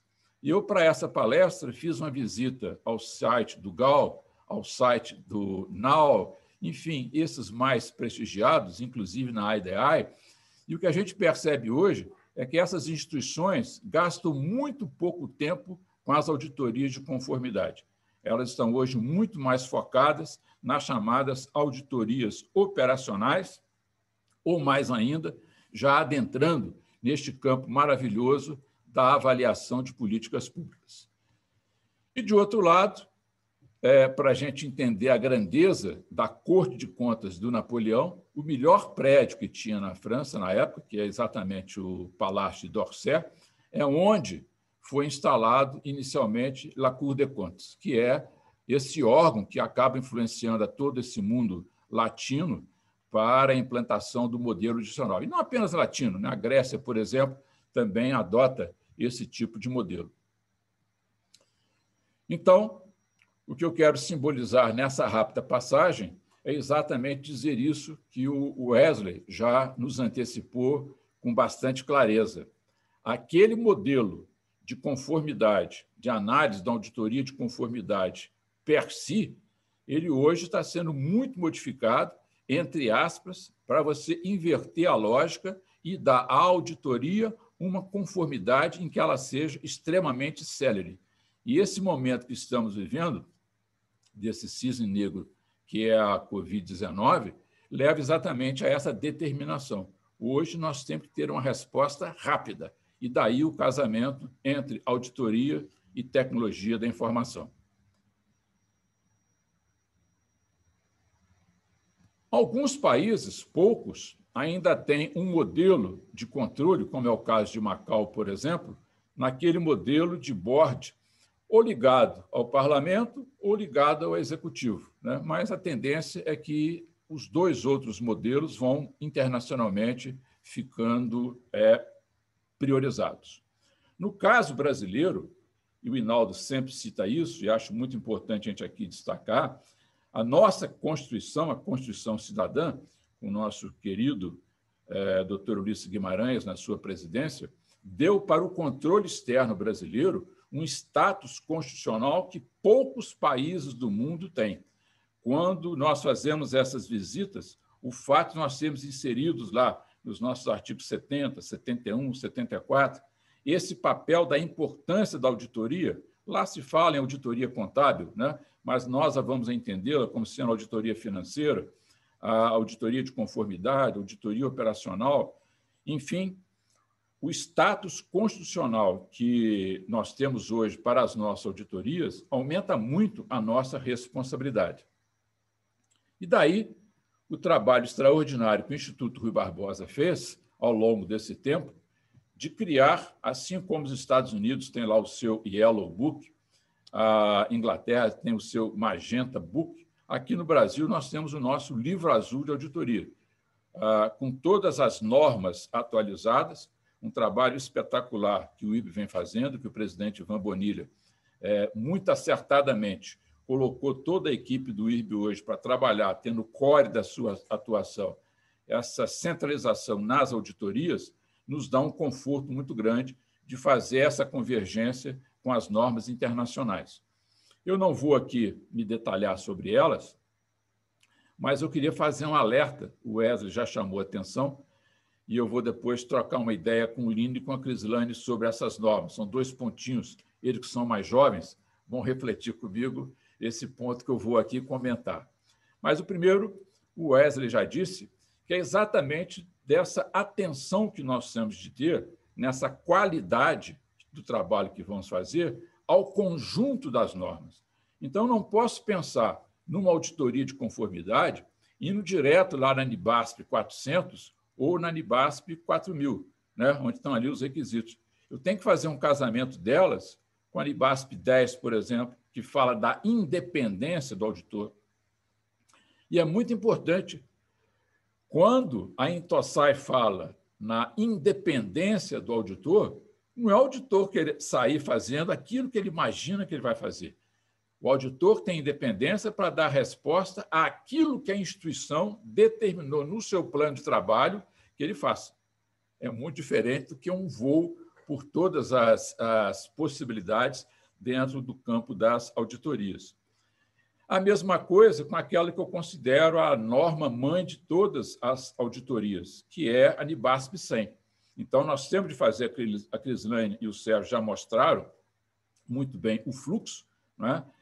E dentro daquela ideia do fluxo, talvez o ponto que eu vou mais destacar ali é a questão de colocar a análise do risco dentro do planejamento. Hoje, talvez, se você me perguntasse qual a maior contribuição que a TI pode dar para a qualidade da auditoria de conformidade, é exatamente essa mitigação do risco. Né? Acho isso de extrema importância. E aí, meu querido Lino e minha querida Crislaine, vocês falaram e citaram bastante nessas pessoas que serão beneficiadas, que serão utilizadas nas auditorias como sendo usuários. Eu vou me permitir, pela minha idade, pela minha experiência, duas palavras que eu sempre é, procuro evitar nesse ambiente acadêmico que permeia. Primeiro, é quando se referem aos tribunais estaduais e municipais como tribunais subnacionais. Isso não existe no Brasil. A Federação Brasileira não é feita de níveis. O que nós temos são três esferas: a União, os estados e os municípios. Todos eles no mesmo patamar. E essa expressão usuário, aonde que eu conheço o uso frequente é apenas em dois cenários: é o usuário de droga e o usuário de tecnologia. Então, em respeito a essas pessoas que vão se beneficiar, eu acho que nós deveríamos chamá-las de destinatários, de beneficiários, de parceiros, de cidadãos, né? mas é, dá um tratamento um pouquinho é, diferente do que seja a expressão usuário. E agora eu chego no ponto que é o, o foco da minha atenção dentro das entidades internacionais. E trago para todos vocês, auditores que são, e aqueles que estão nos acompanhando, essa foto, aonde nós poderíamos aí colocar neste cenário a análise desse evento sob um ponto de vista de, auditoria. Se eu tivesse de fazer um plano de trabalho, qual papel de trabalho, qual recomendação que eu usaria para analisar este fenômeno. Eu vou colocá-lo maior e mais perto de vocês para que vocês vejam do que eu estou falando. Aí eu acho que todos podemos per perceber. Essa foto ganhou o um prêmio de um concurso internacional de premiação da vida selvagem. E essa foto, assim que foi divulgado o vencedor, que é esse artista espanhol, Rodrigues, logo apareceram expertos para dizer que essa foto, apesar de linda, é uma foto falsa. Lembram lá o objeto? O objeto era premiar uma foto de um animal selvagem, da vida selvagem. E os expertos em lobo logo identificaram que se fosse um lobo para atravessar uma porteira, conforme está aí, em vez de fazer esse salto, ele ia se esgueirar entre o espaço. Então, simplesmente o conhecimento de uma informação invalidou esse prêmio e, evidentemente, que essa outorga foi cassada. Isso traz para mim o ponto fundamental que eu vou aproveitar da fala do Wesley, da fala do Sérgio, da fala do, da Crislane, mas, sobretudo, da experiência do Inaldo em auditoria, ele que é o nosso mestre, comanda há muitos anos é, os nossos trabalhos de auditoria no Brasil, que é de uma expressão que eu tenho percebido, ela pouco trabalhada, especialmente quando se fala em tecnologia da informação, que é exatamente sobre o ceticismo profissional. Para mim, não podemos pensar numa auditoria, seja de conformidade, é, seja financeira, seja operacional, se o auditor não tiver claro para ele esse sentimento do ceticismo. E o que, que é o ceticismo profissional? É exatamente a postura que inclui uma mente questionadora, estando aberta para condições que possam indicar possível distorção devido a erro ou fraude, e uma avaliação crítica das evidências de auditoria. Ou seja, é muito importante que naquela ideia que a Crislane e o Sérgio demonstraram, quando nós estamos fazendo o design do planejamento, que eu não coloque ali um viés para cima do gestor que eu vou examinar. Eu já vi muitas vezes os colegas, quando estão fazendo o desenho da modelagem da auditoria, que vão, entre aspas, querer pegar o gestor. Esse não é o papel de uma auditoria. Né? O papel de uma auditoria é você fazer um trabalho realmente cético, em que você vai questionar, mas que você tenha uma mente aberta para entender o cenário real em que aquele fato que você vai auditar está ocorrendo. Eu vou voltar nessa tese, porque ela realmente será o ponto importante da minha apresentação. E aí, eu vou também convidá-los todos a fazerem esse teste de percepção que eu acho fundamental para um auditor. Esse teste, na verdade, ele é utilizado, inclusive, por exemplo, na Prefeitura de Londres, quando estão fazendo o recrutamento de motoristas. Né? Quem já foi a Londres já viu aqueles ônibus vermelhos de dois andares, imensos. Então, a pessoa, para fazer a direção daquilo numa cidade movimentada e num centro com tantos pedestres, com aquela mão inglesa diferente, é, tem que ter uma habilidade especial. O Wesley já nos chamou atenção. O auditor do século XXI ele não pode ficar naquela zona de conforto de não conhecer as tecnologias disponíveis para hoje. E aqui eu também vou fazer mais uma questão é, e dar um depoimento meu, pessoal. Eu, há três anos atrás, fiz aqui no tribunal um curso de uma pós-graduação de 360 horas sobre análise de dados. E ali eu vivi um momento especial quando nós fomos criar os algoritmos. Então, quando você vai criar o seu primeiro algoritmo, e eu não tinha nenhum conhecimento em álgebra relacional, aprendi isso no espaço de tempo de um ano e meio, é perfeitamente possível que esses nossos auditores tenham a competência, inclusive, de utilizar a linguagem SQL. Utilizar, sim, a ferramenta do R, do RStudio. Então, temos de ter uma mente aberta para essas novas habilidades que vão conformando esse perfil é, desafiador.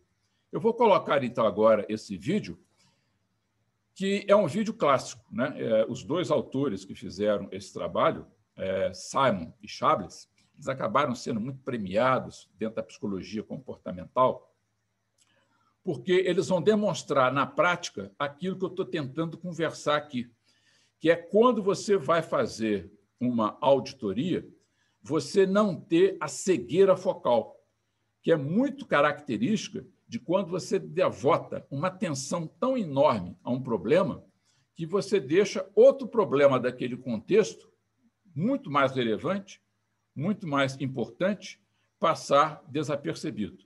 Mas vamos fazer esse teste com todos nós.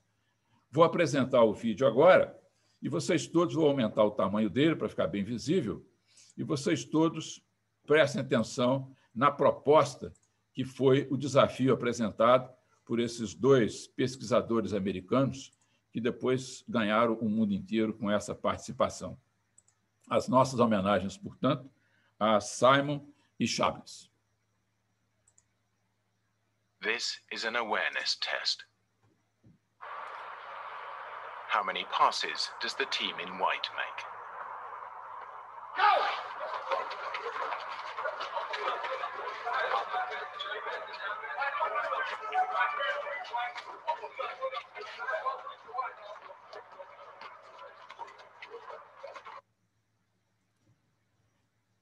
Então, a questão fundamental era exatamente verificar quantos, quantos passes o time de branco fez.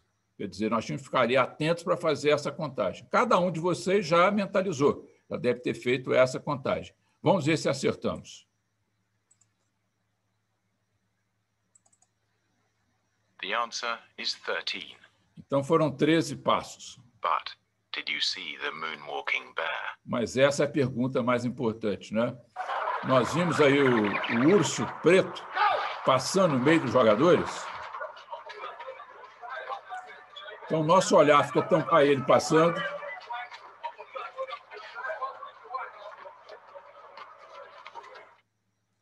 Então, é muito fácil a gente perder alguma coisa quando nós não estamos procurando por ele.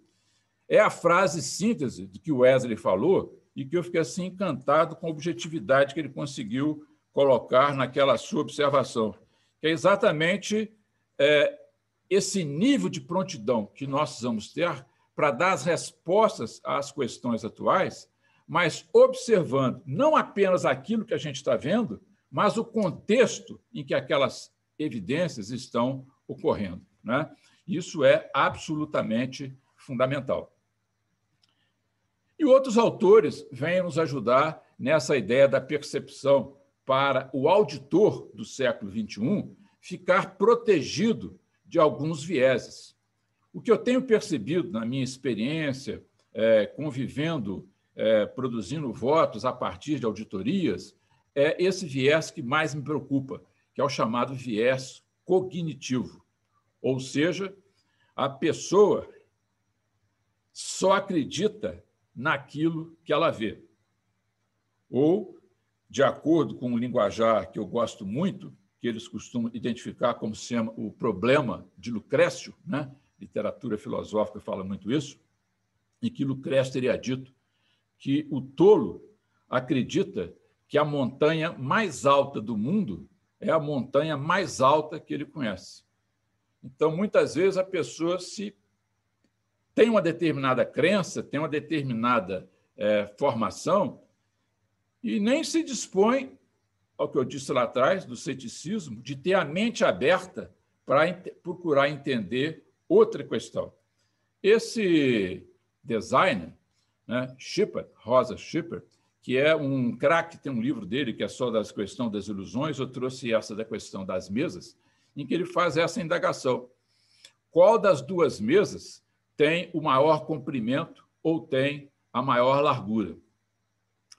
Se nós partirmos dessa observação direta, sem ter os cuidados de olhar o campo como eu estou olhando, a gente vai dizer que a mesa da esquerda ela é mais comprida ou que a mesa da direita é mais retangular. Né? E depois vocês podem consultar isso na internet, eu não fiz aqui só para não cansá-los muito, mas essas duas mesas são rigorosamente iguais. Elas só estão em posições diferentes. E essa é uma demonstração objetiva de como que esse viés cognitivo pode perfeitamente aí nos induzir a um erro. Você passa a fazer uma observação e muitas vezes essa observação é baseada na ilusão. Eu vou também trazer uma frase clássica do Schipper, que é, na verdade, talvez o, o melhor produtor dessas ilusões visuais, que ele fala exatamente isso. A distinção entre ilusões e crenças é o maior determinante de você ter algumas observações erradas. Eu vou pegar esse exemplo dele e trazer para a vida real. Por exemplo, quem fica esperando um ônibus num ponto de ônibus, né? É, Parece que o ônibus que a pessoa quer tomar, o Uber que ele chamou para chegar, é o que mais demora. Né? Porque sempre a tendência é você colocar em evidência aquela experiência que você viveu. Então, esses cuidados com a chamada é, ilusão cognitiva, ele é muito importante. Eu vou resumir aqui uma frase de uma autora, se tiver algum desses nossos auditores mais jovens que estão interessados nessa questão do ceticismo, que eu acho que é um dos melhores artigos que eu li, é uma moça americana, ela chama Dianotte Franzel, está na internet, Franzel 2013, que ela coloca como os três elementos fundamentais para o ceticismo profissional. Primeiro, os atributos do analista. Né? É, não é fácil você conseguir ser, nos dias de hoje, um bom auditor. São muitas qualidades que você precisa de ter. Segundo, tem que ter essa ideia de progresso mental, está aberto a novas experiências. E, finalmente, ser prático, ser uma pessoa que tem ações. Essa talvez seja a mais importante. Né? Nós sempre sair da ideia da platitude, ficar naquela ideia da coisa banal, superficial, sem repercussão. Eu pego aquela auditoria, foi feita, a hora que eu vou trabalhar no meu gabinete para fazer um voto, eu não encontro nem os elementos para chegar a uma conclusão. Então, acho isso aí fundamental, a gente ir direto à ação. E outro ponto fundamental, que a tecnologia pode nos ajudar muito também, É nessa diferença entre aparência e evidências. É, talvez aí pela nossa tradução no inglês, né, a expressão evidence, que na verdade lá é no sentido de prova, né? não é nossa questão de indício. E muitas vezes, nessa pressa do apresentar o resultado, é, se apresenta um indício como sendo uma evidência. E isso é terrível, porque as aparências para a mente elas são de quatro tipos. Né? Ela pode ser o que é, pode ser o que não é, pode parecer que é e não é, e pode ser e não é. Então, esse caso também é um exemplo para vocês exercitarem o raciocínio. Vamos supor que nós peguemos uma planilha de preços, uma determinada obra que eu estou investigando, e ali aparecem essas duas colunas. Uma delas tem esses números que estão à esquerda, o outro, os números que estão à direita. E eu perguntaria: qual delas tem uma aparência, tem um indício de ser fabricada, de ser artificial? Então, sem o auxílio da tecnologia da informação, seria muito difícil o auditor é, trabalhar com esses dados. Mas, tendo o conhecimento da lei de Benford, eu vou saber que os números que estão na natureza, né, esse trabalho extraordinário que apareceu lá com Newcomb, ainda quando foi, a pessoa foi folhear o livro da tábua de logaritmo, ele viu que as duas, três primeiras páginas eram muito mais usadas do que as últimas. A gente, quando vai digitar 100 cartão nessas maquininhas aí de, de passar o cartão, pode perceber que sempre o número 1 é muito mais gasto, por exemplo, que o número 9. Então, o Benford fez um trabalho espetacular demonstrando que nessa série natural, o número 1 aparece aí numa possibilidade muito maior né, do que, por exemplo, o número 2, esse maior do que o número 3, o 4 e lá no último lugarzinho o número 9. Evidentemente que isso aí não vale para um modelo de loteria. Se eu tiver lá uma cestinha com todos os números, né, de 1 ao 100, a possibilidade que eu vou tirar um ali, é evidentemente que é a mesma. Mas se eu volto naquele caso para analisar a tabela que eu estava percebendo, já fica claro. Eu vejo que nessa coluna que está aqui à minha esquerda, eu vou perceber a maior frequência dos algarismos menores: 1, 3, 1, 2, 1, 4, 8, 1, 2. Então, de acordo com a lei de Benford, essa tem muito mais possibilidade de ser verdadeira do que a outra, em que aparecem os algarismos 9, 8, 7, com mais frequência do que os menores. Mas é evidente que para fazer essa aplicação da lei de Benford, nós temos todo um critério para tratar esses dados e tem uma servidora do TCU que deu uma aula para nós aqui no Instituto Rui Barbosa, a Flávia Secato, inclusive fez uma tese sobre essa lei de Benford, né? em que nós temos trabalhos espetaculares com relação ao aeroporto aqui em Minas, de Confins. Então, é uma utilização importante da tecnologia ao nosso dado.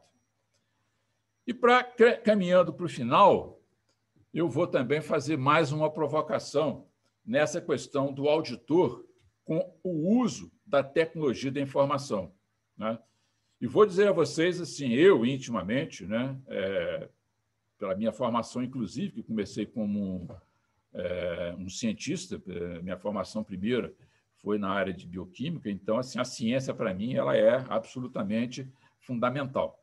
Mas nós precisamos, especialmente na análise de risco, entender muito bem essa figura que coloquei aí do frágil. Né? E aqui eu vou me basear no autor que faz críticas severas a essa questão, que é o Nassim Taleb, que tem vários livros importantes, mas esse é muito bom. Eu aconselho, principalmente quem quer auditor, fazer a leitura. O Antifrágil. Ele parte do conceito do que, é o frágil, que todos nós sabemos, né? Você vai mandar uma mala, mandar uma encomenda no aeroporto, você coloca a selinho de frágil, é porque aquele não pode ser sacudido, porque senão pode romper. Mas você nunca coloca numa outra mala a expressão de antifrágil. Né? Você nem tem em português uma. E nas outras línguas também não. Pode olhar no inglês, no francês. você não tem uma outra palavra para significar o contrário de frágil. Porque o robusto, por exemplo, ele é diferente. O robusto ele sofre um impacto e não melhora. O antifrágil, e aí vai a mensagem para o auditor, é aquele que recebe o impacto e, a partir desse impacto, ele melhora, ou em termos de risco, ele diminui as desvantagens em relação às vantagens. Ou seja, sempre que eu fizer uma análise de risco, o meu foco fundamental é diminuir as desvantagens. E a pergunta que fica, e a resposta pode ser sim ou não, é a postura do auditor. Para mim, o auditor é fragilista, sim, se ele tiver essas quatro características que eu vou enumerar. Primeiro, ele é daquele tipo que o que ele não vê não existe. Então, isso é fundamental. Né? É o caso lá do Humberto Eco, quando as pessoas vão visitar a sua biblioteca e perguntam: ah, quantos livros você leu? O mais importante não são os livros que eu li. Os mais importantes são os livros que eu não li. É aquilo que o Wesley mostrou no trabalho que ele apresentou ali. Todos ficam com foco em quais pessoas que tinham direito ao auxílio emergencial fizeram a fraude. Mas é muito pequeno olhar, e meus parabéns, Wesley, pela estação, daqueles que tinham direito a receber e estão sem receber. Então, isso é muito importante você ter a visão do todo. Né? O segundo ponto é aquele que confia, ou melhor, que mistura o desconhecido com o inexistente. Né? É, o, o Taleb tem um livro dele que chama Cisne Negro, muito interessante, que ele fala o seguinte: até a descoberta da Austrália, todo mundo achava que todo cisne era branco. Bastou a pessoa chegar lá na Austrália e encontrar um cisne negro e toda essa verdade caiu por terra. Então, às vezes, tem algumas práticas que a pessoa acredita que aquilo é a verdade absoluta. E muitas vezes se torna rancoroso, odioso naquela defesa da sua tese esquece de ter a mente aberta para conhecer o outro lado, respeitar o outro. Se alguém perguntar para mim, Sebastião, qual é a característica mais importante que você vê no ser humano? Para mim, a melhor característica do ser, humano, do ser humano é aquele que respeita o mais humilde. Essa assimetria que a gente às vezes tem entre o Tribunal de Contas e o gestor, ela é muito grande. Aquilo que foi dito em várias etapas do trabalho do Lino, do trabalho do Wesley, né? é maravilhosa a visão que o Wesley teve, de você partilhar aquele seu conhecimento para o gestor, para ele tomar conhecimento e fazer a correção de rumo necessária. A terceira característica é, ruim do auditor fragilista, e para mim essa é a mais grave, é aquele que induz você a se envolver em políticas e ações todas artificiais. É a pessoa que nunca foi no campo, nunca foi no campo para ver como que aquela ação ocorre. E sentado confortavelmente no seu gabinete, faz relatórios, faz é, informações, determina que se cumpra aquilo sem se ter a menor noção entre o que é o mundo ideal e o que é o mundo real. Né? É, é aquilo que se chama de solipsista, né? a pessoa viciada nele mesmo. Então, aquilo que não foi exatamente igual a ele não serve. E, finalmente, a quarta característica do auditor fragilista é aquele que busca tranquilidade. Aprendi a fazer desse jeito, domino bem desse jeito, estou fazendo aqui minha auditoria, o meu papel de trabalho dessa forma, para que, que eu vou me interessar com as ISAIs novas, com a NIBASP nova? Né? É inacreditável que nós tenhamos ainda hoje, no Brasil, tribunais que não incorporaram a NISBASP como sendo a norma de trabalho das suas auditorias. Nós tenhamos auditor de profissão que não conheçam livro, os livros azuis, o as NIBASPs brasileiras. Então, vou sintetizar toda essa etapa na, na fala de um querido é, pesquisador que trabalha muito bem essa questão do uso da computação e da mente humana. Resumindo, né, é o que diz o Frano Barovic. Ele fala: máquinas, use-as e percas. Use-as e percas. Organismos, use-os ou perca-os. Ou seja, Todos já falaram isso, mas vou aqui resistir. Não há tecnologia que possa ser bem desenvolvida se não tiver do lado dela, ao lado dela, dando comando para ela, um humano que conheça aquela questão. E aí também mais uma observação para os auditores que vão fazer conformidade, especialmente tendo aquela alerta que o Lino já falou, mas aqui eu vou dar mais ênfase, né? A questão dos algoritmos. Se o algoritmo não for auditável, não use em auditoria. E aqui um brada de alerta. Se você está usando machine learning, você não pode utilizar em auditoria. Os dados do machine learning não são auditáveis, eles são todos é, inescrutáveis. É um aprendizado por máquina em que você não consegue fazer o aprendizado deste algoritmo.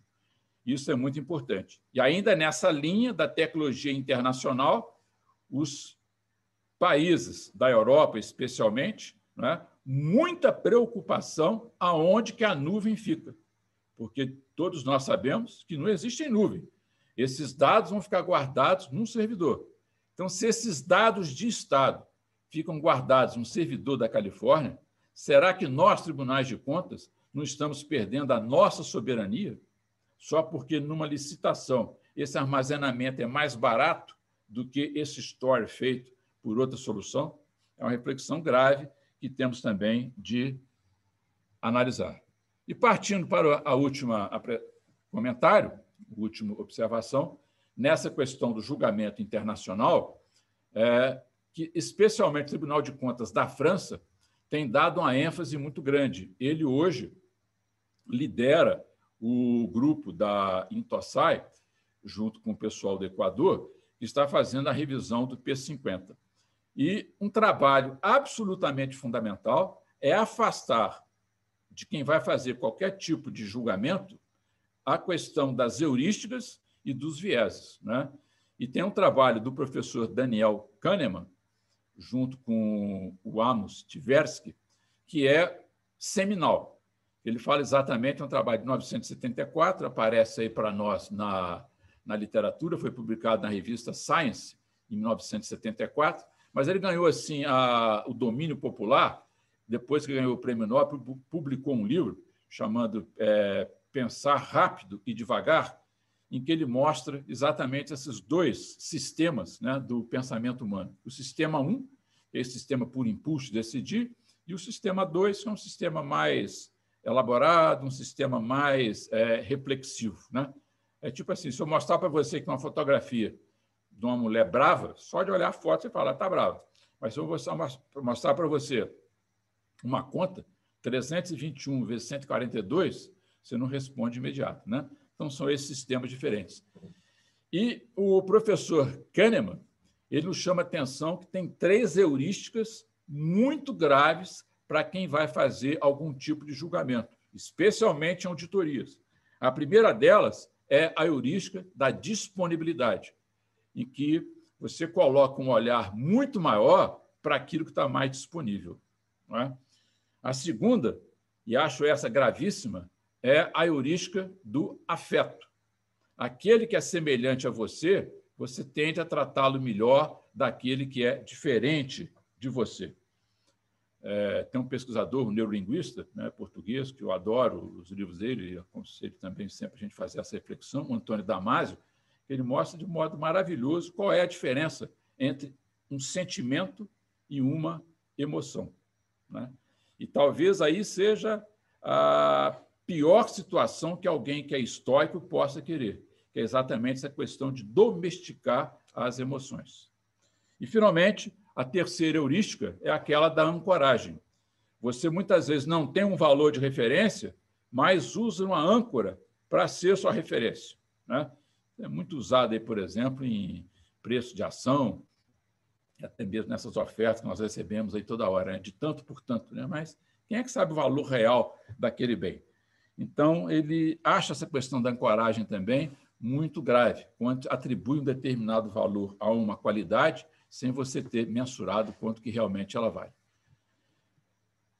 Bom, faço aqui uma homenagem ao nosso querido Olerite, que trabalhava já com aquelas tábuas de computação. Né? Depois teve uma época aí, a turma mais nova talvez não lembre, mas eu e Naldo certamente vamos lembrar, que a gente recebia os nossos vencimentos, era chamado olerite, né? vinha ali impresso naquele sistema de iníciozinho do processamento de dados. Até chegar, por exemplo, hoje, e aqui o Tribunal de Minas, assim como o TCU na, na declaração do Wesley, o Tribunal de Contas da Bahia, o Tribunal de Contas do Rio, do Paraná, enfim, a maioria, acho que todos os tribunais de contas hoje estão muito fortalecidos, tanto na questão de hardware quanto na questão de software para a utilização. Nós aqui em Minas nós temos um supercomputador, o Horus, que começamos com esse trabalho da inteligência modestamente, passo a passo, em 2011. O ano que vem nós vamos celebrar num grande evento os 10 anos do Suricato. E hoje nós temos essa facilidade de conseguir respostas a perguntas difíceis é, de modo bastante fácil. Por exemplo, essa pergunta que está aí, né? Sem a tecnologia da informação, ela seria impossível de um auditor responder, ou ficaria ali um ano trabalhando com as planilhas. Na gestão de 2013 a 2016, quatro anos, portanto, aí, dos prefeitos mineiros, o principal motivo que impediu a conclusão dos procedimentos licitatórios para a contratação de obras públicas foi. Né? Então, dizer, Minas tem 853 municípios. Se fosse analisar todas as licitações que essa turma fez durante quatro anos, sem a TI seria absolutamente impossível. E isso é fundamental para a nossa escola programar aonde que ela vai trabalhar. Né? Nesse caso nosso, por exemplo, aí, o Suricato nos mostrou que foi a questão da licitação deserta. Então, temos feito aqui um trabalho grande é, de, dessa investigação de por que essas licitações se apresentam desertas de tanta maneira. Outra contribuição do Suricato, por exemplo, vou colocar na tela cheia para ficar mais fácil para quem está aí poder acompanhar. Qual o município que, apesar da crise econômica, teve maior crescimento na arrecadação própria. Hoje nós estamos muito voltados aqui em Minas para tentar trabalhar com os municípios para obter uma melhor arrecadação. Né? Já marquei ali a resposta, que foi o município de Confins. Mas essa, por exemplo, é muito interessante. Ó. Em 2016, qual a maior ocorrência de compras sem licitação em desacordo com a legislação vigente? Aquilo que o Sérgio está comentando. Você vai pegar todas as compras, todas, não é uma amostragem, não, todas, e fazer uma análise. Sem o suricato, eu não teria resposta. Rodando o suricato, me aparece que é exatamente a área da saúde. E, por exemplo, se eu quero saber num determinado dia, hoje, qual foi o medicamento mais caro que foi comprado e aonde que ele foi, o suricato também me informa. No caso aqui, por exemplo, esse município aí de Extrema.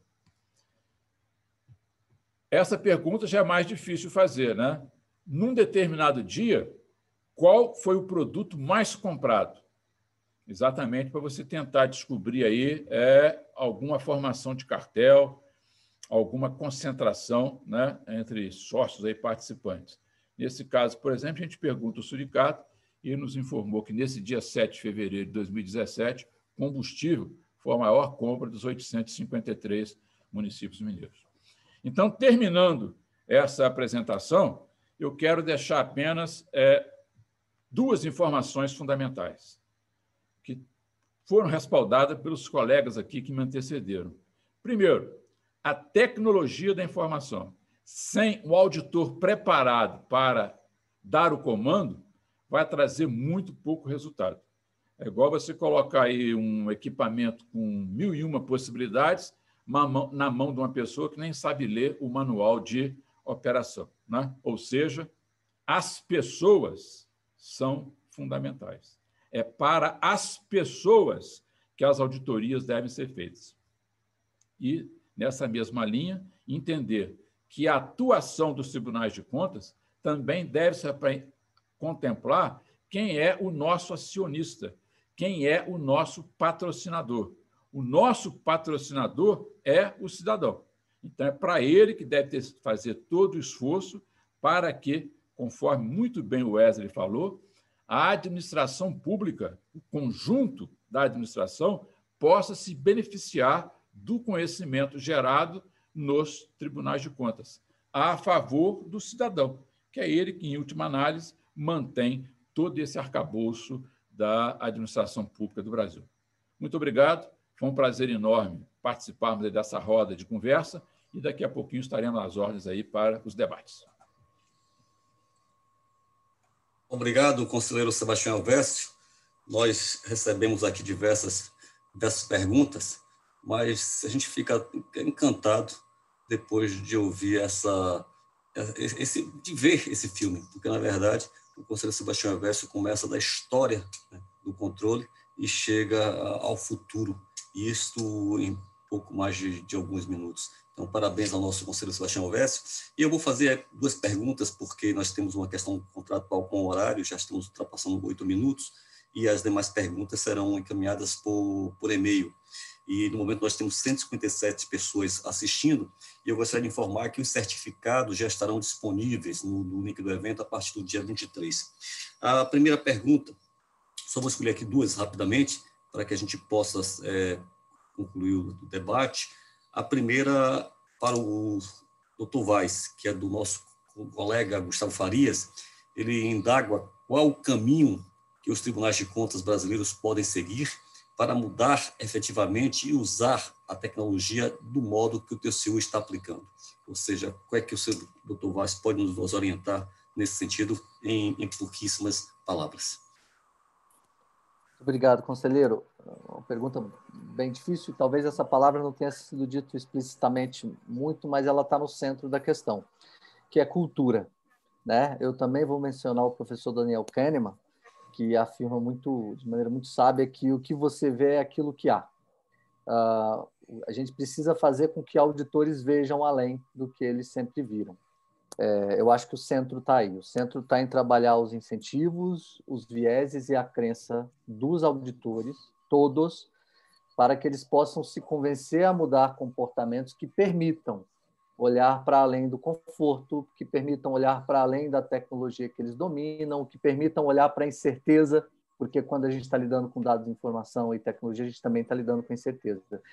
Eu acho que, então, respondendo objetivamente, o caminho é que cada instituição desenvolva uma estratégia multidimensional para que as pessoas possam ser capacitadas, para que o investimento em tecnologia possa ser feito, para que trabalhos é, possam ser testados e para que essa coisa comece a acontecer de maneira mais mais fluente. O caminho do TCU é de décadas. Ele não, os resultados que a gente tem hoje não não surgiram hoje. Eles surgiram por uma estratégia de várias gestões, por vários presidentes que apoiaram esse caminho de mudança do comportamento dos auditores com base no que a gente tem disponível hoje no mundo. Então, acho que a saída é por aí, a mudança de comportamento por meio da mudança de crenças distribuída é, em diversas facetas. Muito obrigado, doutor Vaz. E para finalizar, nós precisamos informar que estamos recebendo algumas perguntas, mas em função do tempo e da, da limitação do, do, Zoom, nós não poderemos responder agora, mas tenho certeza que nossos palestrantes irão responder por e-mail. A pergunta do, para o doutor Sebastião Vécio, do nosso querido companheiro do José Raimundo Aguiar, considerando as circunstâncias atuais do país e também a sua visão sempre de vanguarda para o nosso controle externo, por favor, indique uma linha de ação relacionada à tecnologia que o senhor considere como mais urgente irrelevante para que os tribunais de contas concentrem juntos os seus esforços de forma organizada.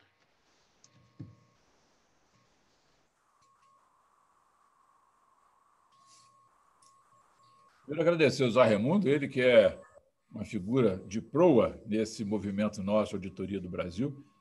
Mas eu acho, Zé Raimundo, que no momento atual, todos os tribunais do mundo que eu tenho conversado, o trabalho tem sido com relação ao Covid. Né?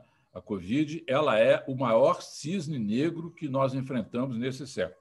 O Wesley trouxe os números aí, e esses números são impressionantes, né? 570 bilhões de recursos federais, fora os recursos estaduais e os recursos municipais. Nós podemos estar chegando perto de uma cifra de 800 a 900 bilhões, do qual até o mês de fevereiro eu me lembro muito bem, o Hinaldo citou, no começo de março, nós estávamos num congresso e quando tivemos essa notícia da, da, da pandemia, né, foi um alvoroço, é, trouxe assim, uma mudança é, de cultura Né? Impressionante.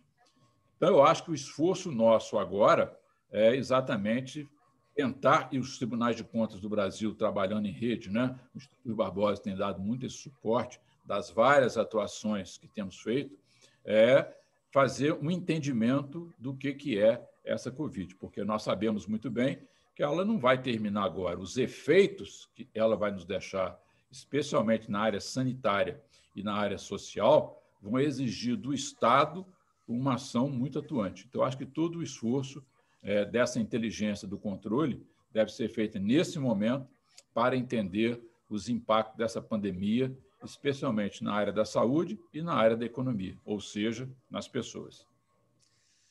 Muito obrigado, Conselheiro Manchel Verso. De fato, nós tivemos uma manhã extremamente rica. Né?